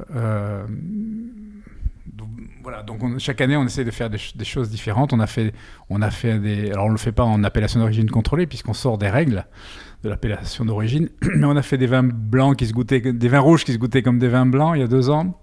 C'est ce fameux prime là? Oui, tu, l'as vu sur Internet Avec l'éléphant, là, le petit éléphant. Oui, oui, on a fait. Parce qu'un éléphant se trompe énormément, j'ai vu, j'ai trouvé ça très créatif. Oui, on a essayé de faire un truc. Euh... T'es en vin de France, là? Oui, je suis en vin de France. Oui, je sors des règles, donc je, suis en vin de France. Parce qu'il y a du sucre? Il y a un peu de sucre, oui. C'est ça qui te fait sortir des règles? Non, c'est surtout parce que tu, tu, tu, assembles. Tu assembles du rouge et du blanc. J'assemble du rouge et du blanc, et donc. Euh, c'est pas permis. Ça, ça peut pas se faire, ça, ça n'existe pas, ça. Et la belle rosée, par contre, tu en as aussi là sur la belle rosée? La belle rosée, on est appellation d'origine contrôlée, oui. Pour l'instant, en tous les cas, s'ils veulent de moi. Mais ça, c'était un autre problème. C'est quoi que ça a de particulier alors qui fait qu'ils ne voudraient pas de toi? La couleur, on a, on a fait des rosés cette année très très, oui. Oui, je me suis fait, euh, je me suis fait recaler euh, à l'agrément comme on dit. Mais ça t'empêche pas de commercialiser, c'est un vin qui Ah oui, oui, oui, c'est juste, c'est juste. Après, on passe en vin, en vin de table, on va sans IG.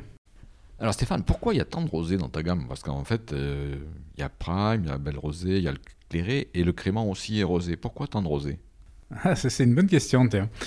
Euh, le, quand j'ai repris l'exploitation ici, il y avait du rouge, du blanc. Il y avait un bon équilibre au niveau de l'encépagement. J'ai une gamme de rouge. Aujourd'hui, j'ai un Bordeaux rouge et un, Cadillac Côte de Bordeaux en rouge qui sont orientés principalement sur du Merlot et du Cabernet Sauvignon, avec une majorité de Merlot.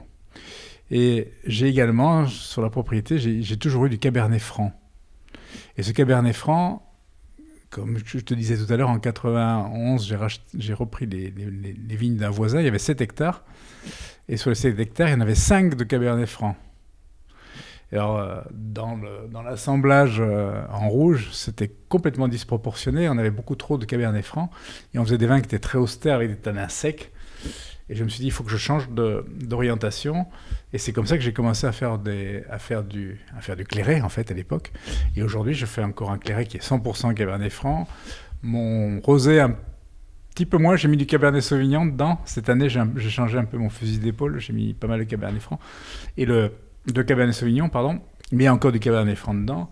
Et le, le crément, c'est moitié-moitié. Il y a moitié Cabernet Franc, moitié Cabernet euh, Sauvignon. C'est un cépage en fait, en fait qui se prête très bien à faire des rosés parce que ça donne une, une belle verticalité au vin, une bonne acidité et, et beaucoup de fruits. donc il faut faire avec les choix qu'on a fait, qu'il soit bon ou mauvais, il faut s'adapter. En fait, euh, c'est ce que disais tout à l'heure, s'adapter entre le marché, ce qu'on a, ce qu'on peut faire avec, son terroir, et faire un triptyque entre, entre, tout ça et trouver le bon équilibre. Oui, tout à fait. Et puis faire les faire aussi avec les choix des anciens, hein, qui étaient qui étaient avant nous, bien sûr. Où sont tes clients? Donc tu l'as tu as, tu l'as évoqué un petit peu, 85% export. Oui, premier marché des États-Unis. Euh, ensuite la Belgique. c'est un sujet ça. Oui, c'est un sujet. Oh putain. Fuck Trump. Oui. T'as des 14-2 là dans, tes. Heureusement, ouais. Heureusement, j'ai du. Alors, j'ai tout à fait par hasard. Mais c'est 2018, quoi. Euh, ouais, j'ai du 14,01. Aïe, aïe, aïe. Tu vois, alors. Euh, Explique. Oui, bah, euh, oui, donc la, la pour des histoires qui ne nous concernent absolument pas, puisque ça, ça, concerne Airbus et Boeing. il y a une guerre entre, entre, ces, entre les pays, entre l'Europe et, les États-Unis à ce sujet. Et donc, euh, euh, l'Europe a subventionné euh, Airbus d'une manière illicite, d'après la, la, la, Cour européenne. et donc, il faut que l'Europe rembourse quelques milliards d'euros aux États-Unis. Mais comme euh, on peut pas, l'idée c'est pas de sortir de sa poche, bien sûr. Donc, euh, euh, on a permis aux États-Unis de faire une taxation sur les produits d'importation, dont, dont le vin, qui aujourd'hui est taxé à 25% par rapport à ce qu'il était avant, ce qui veut dire que concrètement, pour nos vins, nos vins qui étaient vendus aujourd'hui j'ai fait la moyenne de, prix de vente consommateur de Nova sur les États-Unis. On était à 14 dollars. Ben, en gros, on montait à 19 et quelques. Quoi. Donc, euh, on avait vraiment une augmentation qui, nous mettait hors jeu euh, vis-à-vis du consommateur. Il y a des, seuils psychologiques euh, qui, qui, en vente qui, existent. Et, c'est vrai qu'aux États-Unis, au-dessus de 15 dollars, pour des vins dans nos catégories, voilà, on, se prive de toute une partie des consommateurs. Et donc, sur, euh, tu vas arriver donc au moins sur 2018 à limiter la casse grâce au degré euh, alcoolique qui est à 14,01 grâce aux conditions météo. Oui. Tu as beaucoup de blancs aux États-Unis? Parce que les blancs, eh c'est pas le cas. Les blancs, c'est pas le cas. Et là, on morfle euh, sévère. Donc, bah, on a trouvé des arrangements avec, avec, notre, avec notre enfin, nos importateurs là-bas. Donc on a, tout, avec, a, on a, on a trouvé des, des politiques différentes pour essayer de ne pas trop impacter le prix auprès du consommateur. Euh, mais ça passe par une baisse des marges que nous avons. Euh, mais comme c'est mon premier marché, je n'ai pas le choix. Quoi. Je suis obligé de, je suis obligé de, de, revoir temporairement mon prix de vente pour pouvoir euh, continuer à offrir mon vin à un prix intéressant. Pas perdre le marché, même si tu gagnes plus, euh, tu gagnes plus un rond, mais euh, il faut, faut conserver le marché. Exactement. Et les, importateurs jouent le jeu aussi? Oui, on a fait moitié-moitié avec l'un de notre plus gros importateur. Et l'autre, il, a, il a eu une politique complètement différente. Il a dit, écoute, moi, je trouve ça ridicule. On augmente les taxes sur les vins français. Il augmente des vins, il, il importe des vins d'autres pays, entre d'Italie, qui eux ne sont pas du tout taxés. Il a dit, je trouve ça injuste. Donc la répercussion des taxes, il l'a fait sur l'ensemble de ses produits. Donc il a augmenté tous ses vins pour pouvoir payer des taxes supplémentaires qu'il y aura sur les vins français. Je le remercie parce que euh, c'est assez génial pour nous. Et euh, donc, premier marché des États-Unis, ça représente combien? Et en, nombre de bouteilles, aujourd'hui, ça représente 60 000 bouteilles pour moi. Donc 20% Oui. Waouh donc, euh, ouais, euh, gros, gros truc là. Et sur, sur 2019, tu auras aussi des 14 degrés à proposer? Oui, le 2018, le, millésime 2018 qui va arriver sur le marché. Euh, à partir du mois d'avril-mai, là, il est, il est également à, 14 degrés. Ah, mais parce que là, tu parlais de 2017 aussi Je te parle de 2016. Ah oui, 2017 et skip. De toute façon, les 2017. J'en ai pas eu, pas beaucoup en tous les cas. D'accord. J'ai fait, j'ai fait très peu de, 2017 et je, je, les ai réorientés sur les marchés euh, traditionnels comme la, comme la Belgique, euh, l'Angleterre, parce qu'au euh, niveau des taxes là-bas ça se passe bien. Et en Chine également, mais sur la, sur la, même si la Chine ça représente pas grand-chose pour moi. Effectivement, le 2017 sur les États-Unis, je vais pas en vendre. Donc là, tu, es, tu as trois années sur lesquelles il ne faut, faut, pas que ça dure trop longtemps, quoi, en gros, quoi, cette histoire de taxes. Il faut espérer qu'on arrive à résoudre le problème. Oui, alors, le, je pense pas qu'on va le régler le problème. Je pense qu'on va, on va peut-être les trader, mais bon, c'est, peut-être pas une solution non plus.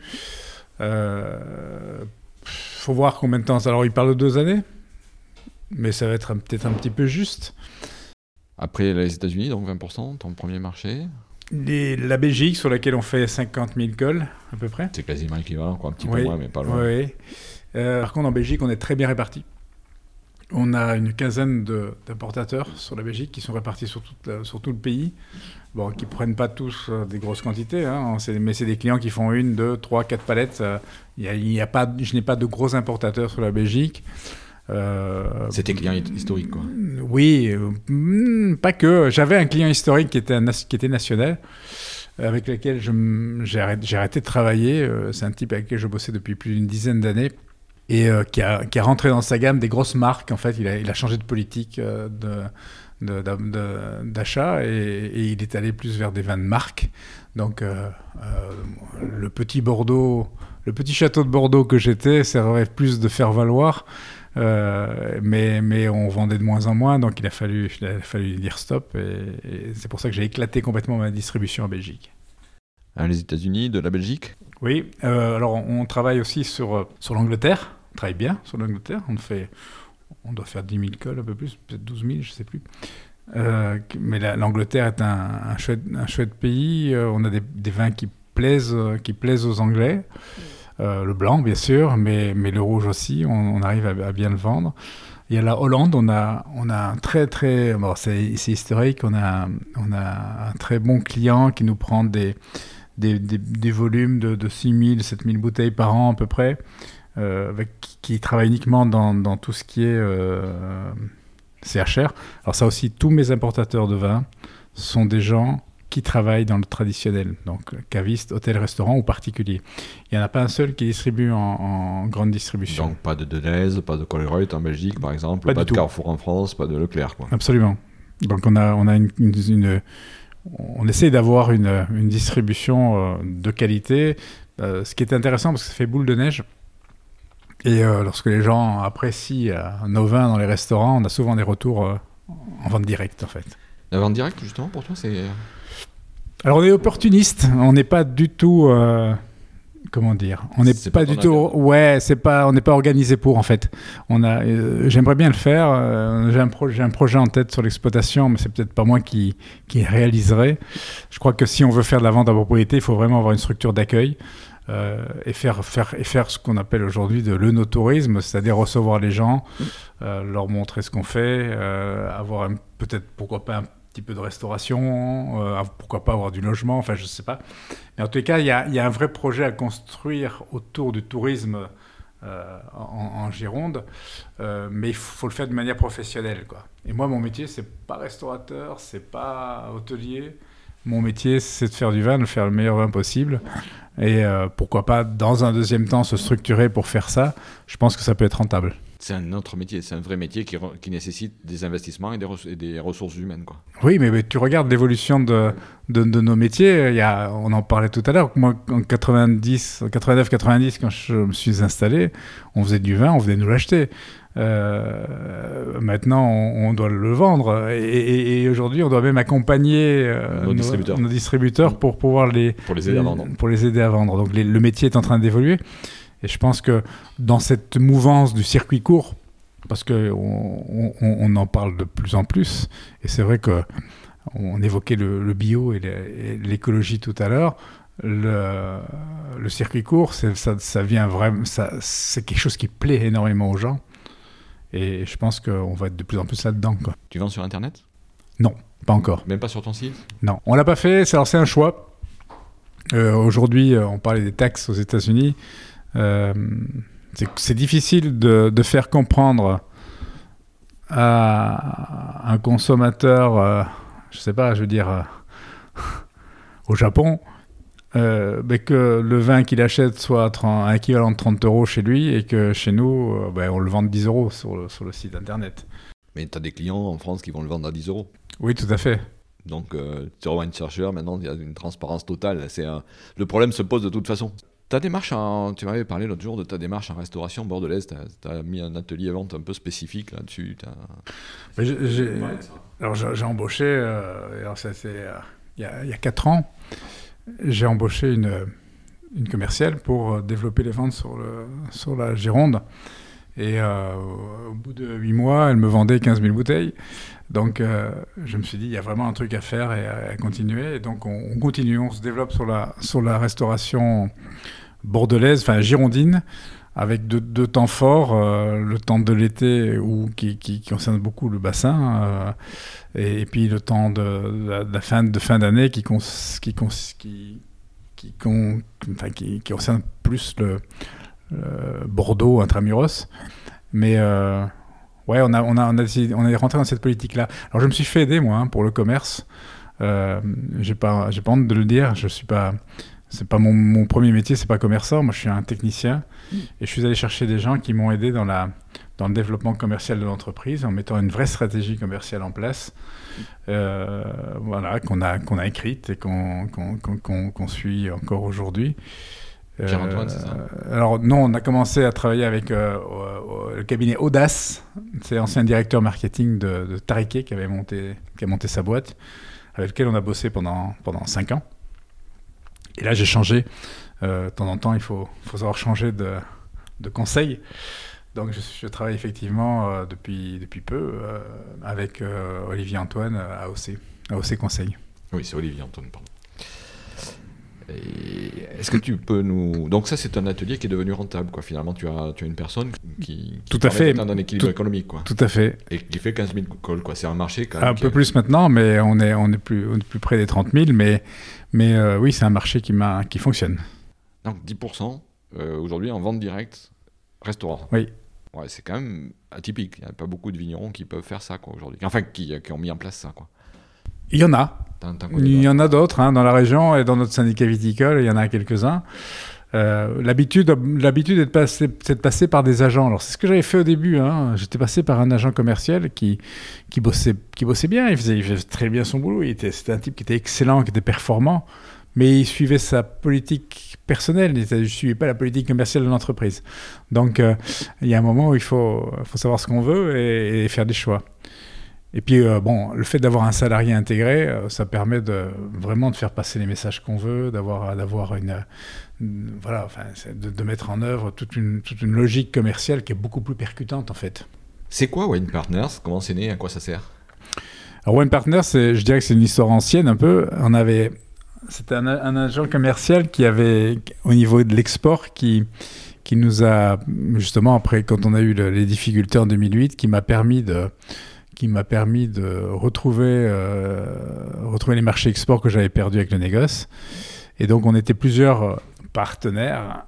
Et euh, il, a, il y avait un type de Bourgogne, un type de Côte-de-Bourg, un Médoc, etc. Et on, on, fait, on, on, mutualisait les coûts pour lui. C'est-à-dire que pour les salons, on finançait ses, ses, salons, on finançait des VIE, etc. Et on faisait ça ensemble et on, divisait par le nombre d'exploitations qui, qui voulaient participer à ça. C'était un petit peu à la carte, c'était pas mal, c'était pas mal, c'était bien fait. Mais euh, bon, c'est en train de. Euh, on continue à travailler avec lui sur les, sur les marchés qu'il a créés, mais, euh, mais il n'en crée plus d'autres. Parce qu'il a, en fait, il s'est lancé comme viticulteur. Il a une exploitation à Saint-Émilion qui marche très bien en plus. Il fait d'excellents vins. Et donc, c'est un petit peu en, on est un petit peu sur le reculoir avec ça. Vous faites des salons en commun, toujours, vous faites des, actions toujours en commun? Alors on a gardé avec certains copains, euh, on fait, je, fais des salons en, commun avec certains, mais, mais, mais, mais c'est plus les mêmes en fait. Il y en a qui ont arrêté, il y en a qui ont disparu. Euh. Mais on est encore là encore aujourd'hui, oui, on mutualise coûts euh, sur Wine Paris. On fait ça, on est quatre, quatre vignerons, un, un, gars de Fronton, un gars de euh, une fille de Fronton, pardon, c'est pas un gars, euh, un gars de Saint-Chinian, un Bourgogne, et, nous. Et on, voilà, on divise les coûts du salon par quatre et on fait quelques actions en commun aussi. Euh, il y a une certaine synergie entre nous. Donc c'est plutôt pas mal. Quels sont tes principaux outils de commercialisation? Quels sont les coûts que tu, les budgets que tu consacres à la commercialisation et comment tu arbitres ça? Alors on a en, gros un commercial, euh, ça coûte, ça, dépend des missions qui lui sont confiées, mais à l'export ça coûte 70 000 euros, sur la France ça coûte 50 000. Donc c'est un, investissement. Euh,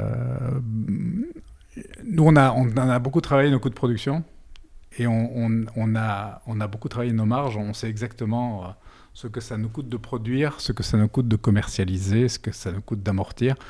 Donc ça c'est une des c'est le béaba, hein, mais la première chose, c'est de savoir à, quel prix exactement on produit et, ce que ça coûte de le commercialiser.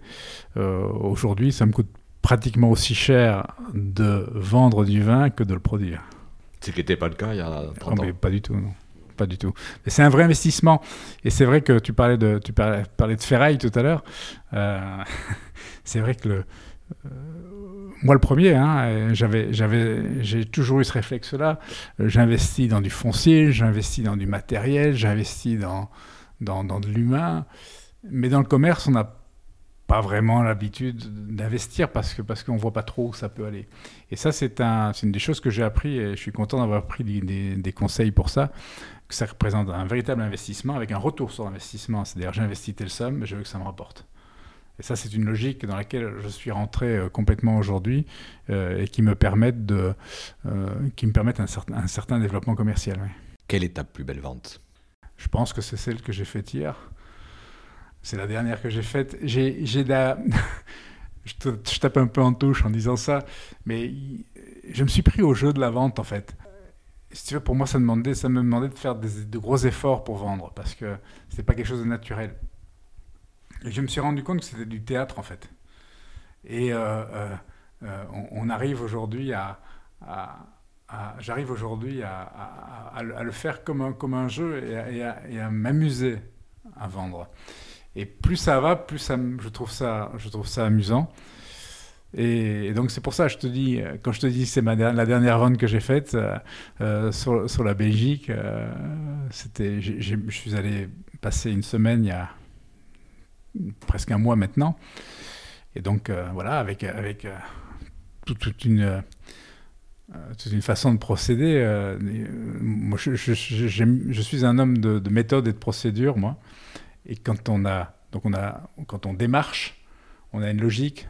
Je, téléphone, je rappelle, et voilà, tout est noté, quand le refaire, etc. Et on l'a jamais, le, on l'a jamais prise une fois qu'on a jeté le filet autour du poisson, ben, le poisson on le ramène. Quoi. Et donc, euh, euh, on lâche rien et, on, obtient des résultats. Et pour moi, c'est, ça, ça, devient une satisfaction. Donc, la plus belle vente, c'est celle où j'ai pris mon pied récemment, c'est celle-là. C'est un type derrière lequel je, j'étais derrière lui depuis 4-5 ans maintenant. Eh oui, bah, ça, il est tombé, il a craqué, c'est bon, je suis content. Et tu les fidélises, tes clients? Tu arrives à les fidéliser? Oui, oui. Alors ça, ça aussi, c'est un truc qu'on est en train de mettre en place et, et entre autres sur la... Enfin, à l'export encore, la fidélisation est assez facile. Mais euh, tous tous mes clients sont recontactés systématiquement tous les trois mois minimum. Alors là, on s'est mis deux mois. Mais euh, donc, il n'y a aucun client qui, qui n'a pas de nouvelles euh, au moins 4-5 fois par an. On parle d'un client professionnel qui te prend au moins 120 bouteilles ou, Oui, euh, voilà, mais même le restaurateur, hein, le, le type, restaurateur. le restaurateur qui m'en prend 36, euh, euh, il a droit également À à, bonjour, vous avez besoin de rien. Quoi. Et puis après, on, on travaille beaucoup les stats. Moi, j'aime bien les chiffres, les stats. Et, et j'ai- appris à manier les tableaux Excel et, et, et- et les, tableaux croisés dynamiques. Donc, on arrive à, à très bien décortiquer, à voir les tendances. Et aujourd'hui, c'est un outil dont on se sert beaucoup. On sait à peu près, aujourd'hui, c'est un restaurateur qu'on a depuis deux ans, tu vois, avec un petit peu de recul, on sait très bien quand est-ce qu'il commande. Tu connais son potentiel. Et ses besoins. Donc, euh, et alors, il faut, il faut le faire parce que, comme ils sont sollicités, très sollicités, quand il va avoir besoin de vin, juste avant qu'il en ait besoin, il faut lui dire bonjour. On est là. T'as pas t'as un outil de CRM là ou pas? Oui, Tu as mis quoi? Euh, je- HubSpot, euh, Salesforce, un truc comme ça? Ma pipe drive. Pipedrive, d'accord. Pas mal.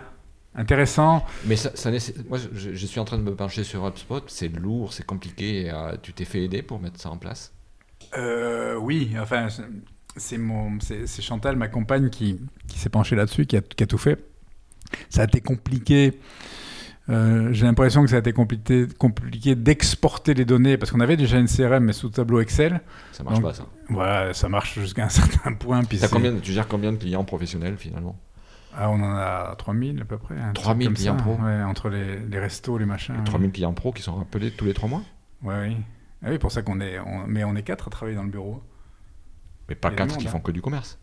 Pas que du commerce, mais il y a, la- l'administration des ventes, il y a, y y y un commercial euh, Gironde, il y a un commercial export, et, et puis il y a moi aussi, parce que je me suis gardé quelques pays, euh, histoire de garder la main.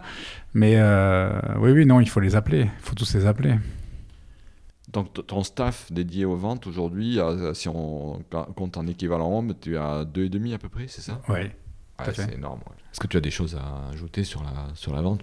On pourrait en parler longtemps. mais On pourrait Oui, dire on, beaucoup de choses. on- on pourrait en, on pourrait en parler longtemps, mais je pense qu'il y a une, euh, si tu veux, c'est une. euh, bon, je te disais, on s'est pris au jeu, on a investi, ça, ça, on, on paye les gens, bon, on gagne pas mieux notre vie qu'avant. hein, attention, euh, c'est pas parce que euh, bah, quand je travaillais en primeur avec le négoce, euh, c'était beaucoup plus facile qu'aujourd'hui. On n'a pas nécessairement plus de revenus, par contre, on a une plus grande stabilité au niveau de la vente. C'est-à-dire que le fait d'avoir éclaté le commerce, euh, d'avoir plusieurs, plusieurs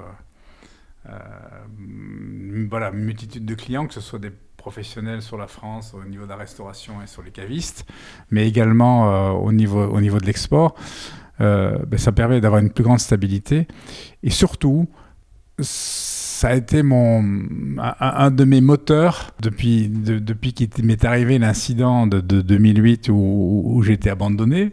Mon Plus jamais ça. Plus plus jamais. jamais ça. Et puis, je, je veux Maîtriser. maîtriser, je, je veux être indépendant dans la mise en marché de mes produits. Maître, C'est mon, maître, leitmo- mon- c'est- maître de mon destin. c'est mon leitmotiv aujourd'hui. Et je le fais aussi euh, à, à dessein parce que euh, j'ai 63 ans, bientôt, là, la semaine prochaine, je- le 13 décembre, je vais avoir 63 ans. J'ai ma fille qui va, qui va reprendre l'exploitation. C'était une de mes questions, ça après. Voilà, oui, mais, alors, mais je, je, je m'en doutais. C'est pour ça que c'est pour ça que je voulais, je voulais t'en parler. Pour, pour moi, euh, alors c'est c'est aussi une question de peut-être de philosophie, mais ce qui est important dans dans dans pour moi dans la vie, c'est de transmettre les choses. Ben, C'était un sujet, Hein, c'est un sujet on, que- on- on est sur Terre pour, euh, pour, pour, pour, pour, un, pour, un, pour, un moment, pour une époque, pour un épisode. Transmettre les choses, c'est vachement important, que ce soit, euh, que ce soit à ses enfants ou, à ses amis ou, au monde professionnel dans lequel on vit d'ailleurs. Eh oui, c'était ma question. C'était une de mes questions de, de fin, hein, pas, pas tout à fait à la fin, mais l'a- du coup, on, peut la passer en revue rapidement. Ouais, Comment tu, comment tu la prépares, cette transmission à ta fille, du coup On reviendra après à nos questions de commerce, mais on peut faire un petit aparté là-dessus. Alors petit à petit, euh, en fonction de... T'as combien d'enfants Euh, moi j'en ai- j'ai trois enfants. Donc ça, ça intéresse une fille, alors. Oui. ça intéresse une fille. J'avais décidé, il y a une quinzaine d'années, que le, lorsque j'aurai 60 ans, on ferait une réunion familiale avec un juriste, un comptable et, les enfants, et qu'on se prendrait une matinée ou une après-midi, et puis qu'on regarderait les enjeux. Alors j'avais, pris un grand tableau, et puis on a regardé les prix, on a regardé euh, la valeur des choses, euh, ce qu'il y avait moyen d'en faire, pas en faire, ce que ça, enfin tout quoi. On a regardé le pour, le contre, le fait que ce soit une, entreprise familiale, parce que euh, on, est, on, a 50 hectares, c'est pas, je dirais en entre-deux-mers, il y en a pas mal qui, ont cette taille-là aujourd'hui. Hein, c'est des propriétés, c'est plus, c'est plus dans, c'est peut-être pas un petit, c'est au-dessus de la moyenne, mais mais mais, mais C'est courant quoi. Oui, c'est assez courant. Euh, et donc. Euh, euh, ça fait un gros bateau à transmettre quand même. Voilà, ça fait que c'est important. Et puis. Et puis, puis c'est une maison familiale, donc c'est aussi des Noëls passés en famille. voilà, le, chien. enfin, il y, a tout un, il y a tout un, tout un univers personnel qu'ils ont construit dans, dans, sur ces exploitations-là. Ils m'ont vu travailler, mais ils revenaient d'école ici. Enfin, je veux dire qu'il y a toute, toute cette maison familiale. Donc il fallait que je les écoute, que je sache ce qu'ils voulaient. Et donc, euh, bah, au début, il n'y a pas eu grand monde qui a levé le dos en disant Moi, ça peut m'intéresser. Mais finalement, j'ai une de mes filles qui, qui, était pourtant partie sur autre chose. Hein. Alors, j'ai laissé mes enfants faire ce qu'ils avaient envie de faire. Très important. Donc, euh, euh, j'en ai, une qui est artiste, j'en ai un qui est, qui, est, qui est, médecin, et, il y en avait une qui avait fait de la décoration d'intérieur. Et euh, donc, ils, ils, je dit, mais faites ce que vous voulez. Moi, j'ai pas besoin de vous. Vous verrez, euh, vivez votre passion. Si c'est la viticulture, tant mieux. Mais personne, il n'y avait personne. Donc, c'est pour ça que j'avais créé cette. Euh, j'avais forcé cette. Euh, cette réunion. Et donc, euh, voilà, il y a Macha qui, a, qui, a, 30 ans déjà maintenant, qui a décidé de, reprendre le flambeau. Alors, elle va, je vais reculer au fur et à mesure qu'elle avancera. Euh, et je pense que cette transmission peut se faire en douceur. Il faut que je sois, euh, que je veille aux équilibres économiques aussi, parce que ça c'est important. Euh, je veux que la personne qui entreprenne puisse avoir la décision du, du devenir des bénéfices s'il y en a.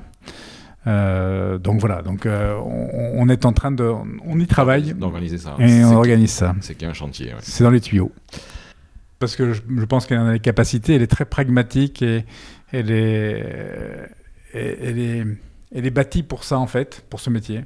Donc de ce côté-là, j'ai pas d'inquiétude et puis elle sait ce qu'elle veut, elle, est capable de dire ce qu'elle ce qu'elle veut aussi, enfin de, dire ce qu'elle pense. Donc c'est important. Euh, il y aura sans doute euh, au niveau du commerce quelque quelque chose à faire, mais bon, encore une fois, on ne peut pas être bon partout et, ce qui est important quand on a qu'on arrive à avoir une entreprise qui a une certaine taille, c'est d'être capable de se faire euh, accompagner ou, d'employer des gens qui sont plus forts que soi dans les domaines où on n'est pas top. Quoi. Pour revenir à l'aspect euh, commercial, à ton, ton, sens, quelles sont les clés de la valorisation? Quelle est, ta, quelle est ta vision de l'AOC, du terroir là-dedans? Les clés de la valorisation, repose, à mon sens, sur un triptyque. Et la valorisation, elle dépend bien sûr du prix, elle dépend de l'image, et elle dépend de la typicité du produit. Euh, je m'explique. Euh, le, premier, point, euh, c'est le prix. Quand on vend un vin pas cher, non seulement on ne gagne pas d'argent, mais on abîme l'image du vin. Je pense que ce n'est pas parce qu'un vin est pas cher qu'il se vendra plus, qu'il se vendra mieux. Donc je pense que dans la valorisation des produits que nous faisons, il faut faire très très attention au prix. Euh, et donc, euh, euh, voilà, donc j'ai lu un, article la semaine dernière là-dessus sur, la psychologie des, justement sur la psychologie des prix. C'est vachement intéressant parce qu'il y a toute une série d'expériences qui ont été faites par, par plein de gens. D'ailleurs, c'est sur LinkedIn, j'ai mis, fait un post là-dessus c'est intéressant. C'est vrai que c'est vrai que de toute façon, on le voit quand on regarde les statistiques de vente. Euh, je crois qu'en GD l'an dernier, c'est moins 56% sur les vins euh, en dessous de 4 euros, je crois, en TTC. Donc c'est des, des. Aujourd'hui, on, est dans une dans un métier où enfin, il faut qu'on valorise parce que le consommateur achète moins mais achète mieux et il est prêt à mettre un prix supérieur dans ses achats de vin. Donc ça, c'est un truc qui est vachement important, le, le prix. La deuxième chose, c'est l'image. Alors, l'image, l'image d'un vin, elle peut être ruinée euh, par le prix, on en a parlé tout à l'heure, euh, mais également par un côté industriel qu'on peut, peut lui donner. J'ai reçu gentiment hier un superbe bouquin qui s'appelle les gueules, les gueules de Bordeaux, où on voit des vignerons euh, en train de vendre du vin, c'est génial. Le seul problème, c'est que quand tu ouvres la, page, la page de couverture, tu tombes sur une photo où tu vois une machine à vendanger avec des vignes où il y a du milieu qui sont à, une largeur de 4 mètres et tu te dis waouh, qu'est-ce qui. Où est le message quoi? C'est un peu bizarre. Et quand, quand, tu vends du vin chez les cavistes, chez les restaurateurs, moi, ce qui m'a fait le plus mal l'année dernière, c'est d'aller chez un, chez un, caviste, euh, c'était dans, le centre de la France, du côté de Brive, et, euh, et je suis allé le voir avec... Euh, en fait, je passais, je passais à côté de chez lui, c'était pas quelqu'un que je, comptais aller voir, mais, il était dans mes prospects, et je passais à côté, je me dis, je vais pousser la porte et aller voir. Et j'ai poussé la porte, je suis, rentré dans la boutique et j'ai dit Mais pourquoi vous, n'avez il n'y avait pas de vin de Bordeaux du tout? Je lui dit Mais vous, pourquoi vous n'avez pas de vin de Bordeaux Vous avez des vins de toute, la France sauf de Bordeaux. Et il m'a répondu textuellement Mais à Bordeaux, il n'y a pas de vin de vigneron. Je me suis dit Waouh Là, on, a, on, a, on commence à avoir un gros problème d'image, on touche le fond, quoi. On a, on a vraiment un souci à se faire.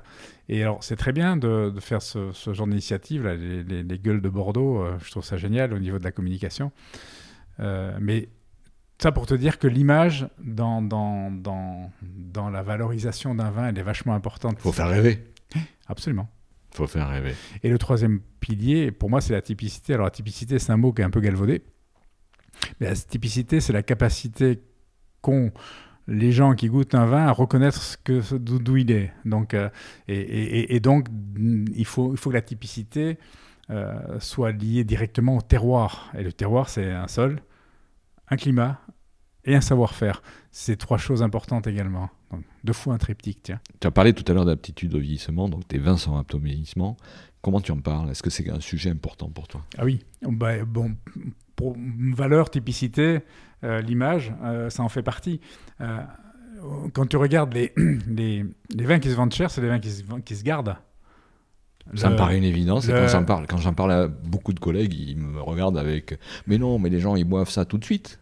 Il y a un truc qui est amusant, c'est les, primeurs. Bordeaux, on, est. Alors nous, ça ne nous concerne pas parce qu'on est, on est, on fait partie des, des, vins d'en bas. Mais les grands vins de Bordeaux euh, vendent souvent leur récolte en primeur. C'est-à-dire qu'on fait, on fait une grande messe au mois d'avril où il y a tous les, tous les acheteurs du monde entier euh, qui viennent et qui viennent déguster des vins. D'ailleurs, je ne comprends pas très très bien le, phénomène parce que pour moi, c'est. Moi, je suis incapable pour mes propres produits de dire ce qu'ils vont devenir dans 3-4 ans. Enfin, voilà, eux, ils se. Euh, ils y arrivent, tant mieux pour eux. En tous les cas, c'est un, c'est un événement euh, commercialement euh, intéressant, mondial, et prenons-le. Mais ce que je voulais dire, c'est que les Anglais, ils parlent pas de primeur, ils parlent de futur. Mm. C'est-à-dire qu'on vient donner, on vient, on vient voir le futur du, du vin. Et ça, c'est, ça, c'est très très fort parce que, euh, voilà, on, regarde cette capacité à vieillir, et c'est ça qui donne de la valeur. Donc on, juge les primeurs et on, accepte ou on donne un prix en fonction de cette capacité-là. Pour nos petits Bordeaux, entre guillemets petits, euh, ça devrait être la même chose. Sauf qu'on a aujourd'hui des cycles très courts, plus personne porte de stock à part quelques vignerons indépendants comme toi et moi. Quoi. Tout à fait. On est quelques hurluberlus à, à militer là-dessus, mais on est noyé dans une masse où euh, tout va très vite. Oui. Oui, mais on, tout va très vite. à la propriété, et c'est vrai que quand on regarde les coefficients de stockage, on, l'a encore vu hier, tout, le monde, tout, tout, le monde, dit ah ben, c'est beaucoup trop, trop long, on a deux ans de stock, ben oui, mais moi j'en ai trois. Quoi. Il est faux. oui, voilà. je veux dire que c'est si on veut, si on veut stabiliser, si on veut répartir le risque, euh, il, faut, il faut être capable de stocker. Et euh, ça fait partie du financement obligatoire. on parlait du prix tout à l'heure, de la valorisation et, et, du prix. Euh, c'est vrai que vendre, vendre dans les vendre des stocks de vin un peu plus vieux. Aujourd'hui, moi, je suis sur, moi, je vends mon 2016. Ben, c'est plus intéressant pour le consommateur parce qu'il peut prendre la bouteille, l'ouvrir et la boire. Quoi. Alors que je vois que certains collègues qui ont déjà vendu leur 2018. Et oui, qui vont entamer 2019 en février. quoi. Tout à fait. Bah, là, on est en phase, mais euh, moi j'ai l'impression euh, d'être Don Quichotte quand je parle de ça. Donc je, vois, je, suis, content, je suis content d'avoir au moins quelqu'un qui, euh, qui, a la même pensée que moi. Et ça accompagne également une industrialisation du vin dont on parlait tout à l'heure. Tu sais, la, la, la le, le, moi ben, on parle de Denis Dubourdieu tout à l'heure. Moi, il m'avait un jour, il m'avait scotché, il, m'avait, il avait dit un, un, cours dans le, dans, au, Duad, il avait dit un truc, moi, je n'avais pas compris ce qu'il voulait dire.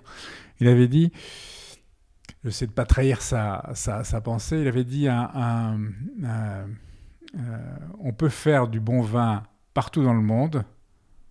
Il suffit d'avoir de l'eau, du soleil et de la main-d'œuvre pas chère. Je me dis, mais qu'est-ce qu'il veut dire par là? Et il avait entièrement raison. Chili? Oui, bah, par exemple. Australie? Ah bah, Absolument. Enfin, tous les pays du monde, la Chine aujourd'hui, et puis euh, la Pologne. Euh, à partir du moment où tu as de la main-d'œuvre pas chère, tu peux faire des vins à des petits prix n'importe où dans le monde. Nous, on aura toujours de la main-d'œuvre plus chère que les autres. Non pas parce que les gens sont trop bien payés, mais parce qu'on a un système social qui fait qui, nous coûte cher d'ailleurs et qui est remise en cause un peu aujourd'hui avec l'histoire des retraites. Mais on est dans un, système où la main-d'œuvre coûte cher. Donc on sortira jamais par le prix, on sortira jamais par le bas, on sortira jamais par l'industrialisation du vin. On ne sortira que si l'on est capable de valoriser ce qu'on produit. Et pour valoriser ce qu'on produit, on revient sur notre trépic de tout à l'heure, le prix, l'image et la typicité des vins. Il n'y a que comme ça qu'on y arrivera oui, on a, la chance effectivement d'avoir cette, euh, historique des AOC qu'on a aujourd'hui peut-être un petit peu oublié. Cette, cette, cette histoire, ce, cette construction-là, elle, elle, a été faite justement pour ça, pour donner, euh, pour nous donner cette, cette valeur. Tu as, tu as, entièrement raison. Et il faut, pas, il faut aussi rappeler à quoi servent les syndicats viticoles, parce que euh, aujourd'hui on on a, fait des syndicats, je dirais, d'hommes un petit peu des, comme les syndicats généralistes, comme euh, on est un petit peu, c'est pas la CGT, ça reste des syndicats professionnels, mais on a, obligé, on a oublié une chose, c'est qu'un syndicat viticole, il est là pour défendre le terroir et le produit. À l'origine, c'était ça, sa fonction. Chère auditrice, cher auditeur, l'entretien avec Stéphane n'est pas terminé. Il a encore beaucoup de choses à te faire partager sur sa vision de la relation humaine dans l'entreprise, sur son engagement syndical, sur les difficultés actuelles de la filière vin. Je te proposerai donc la suite prochainement.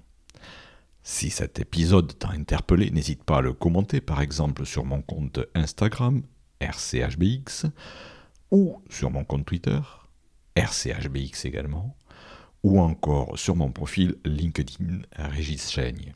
Si tu peux me mettre 5 étoiles sur iTunes, cela m'aidera grandement à faire connaître ce podcast.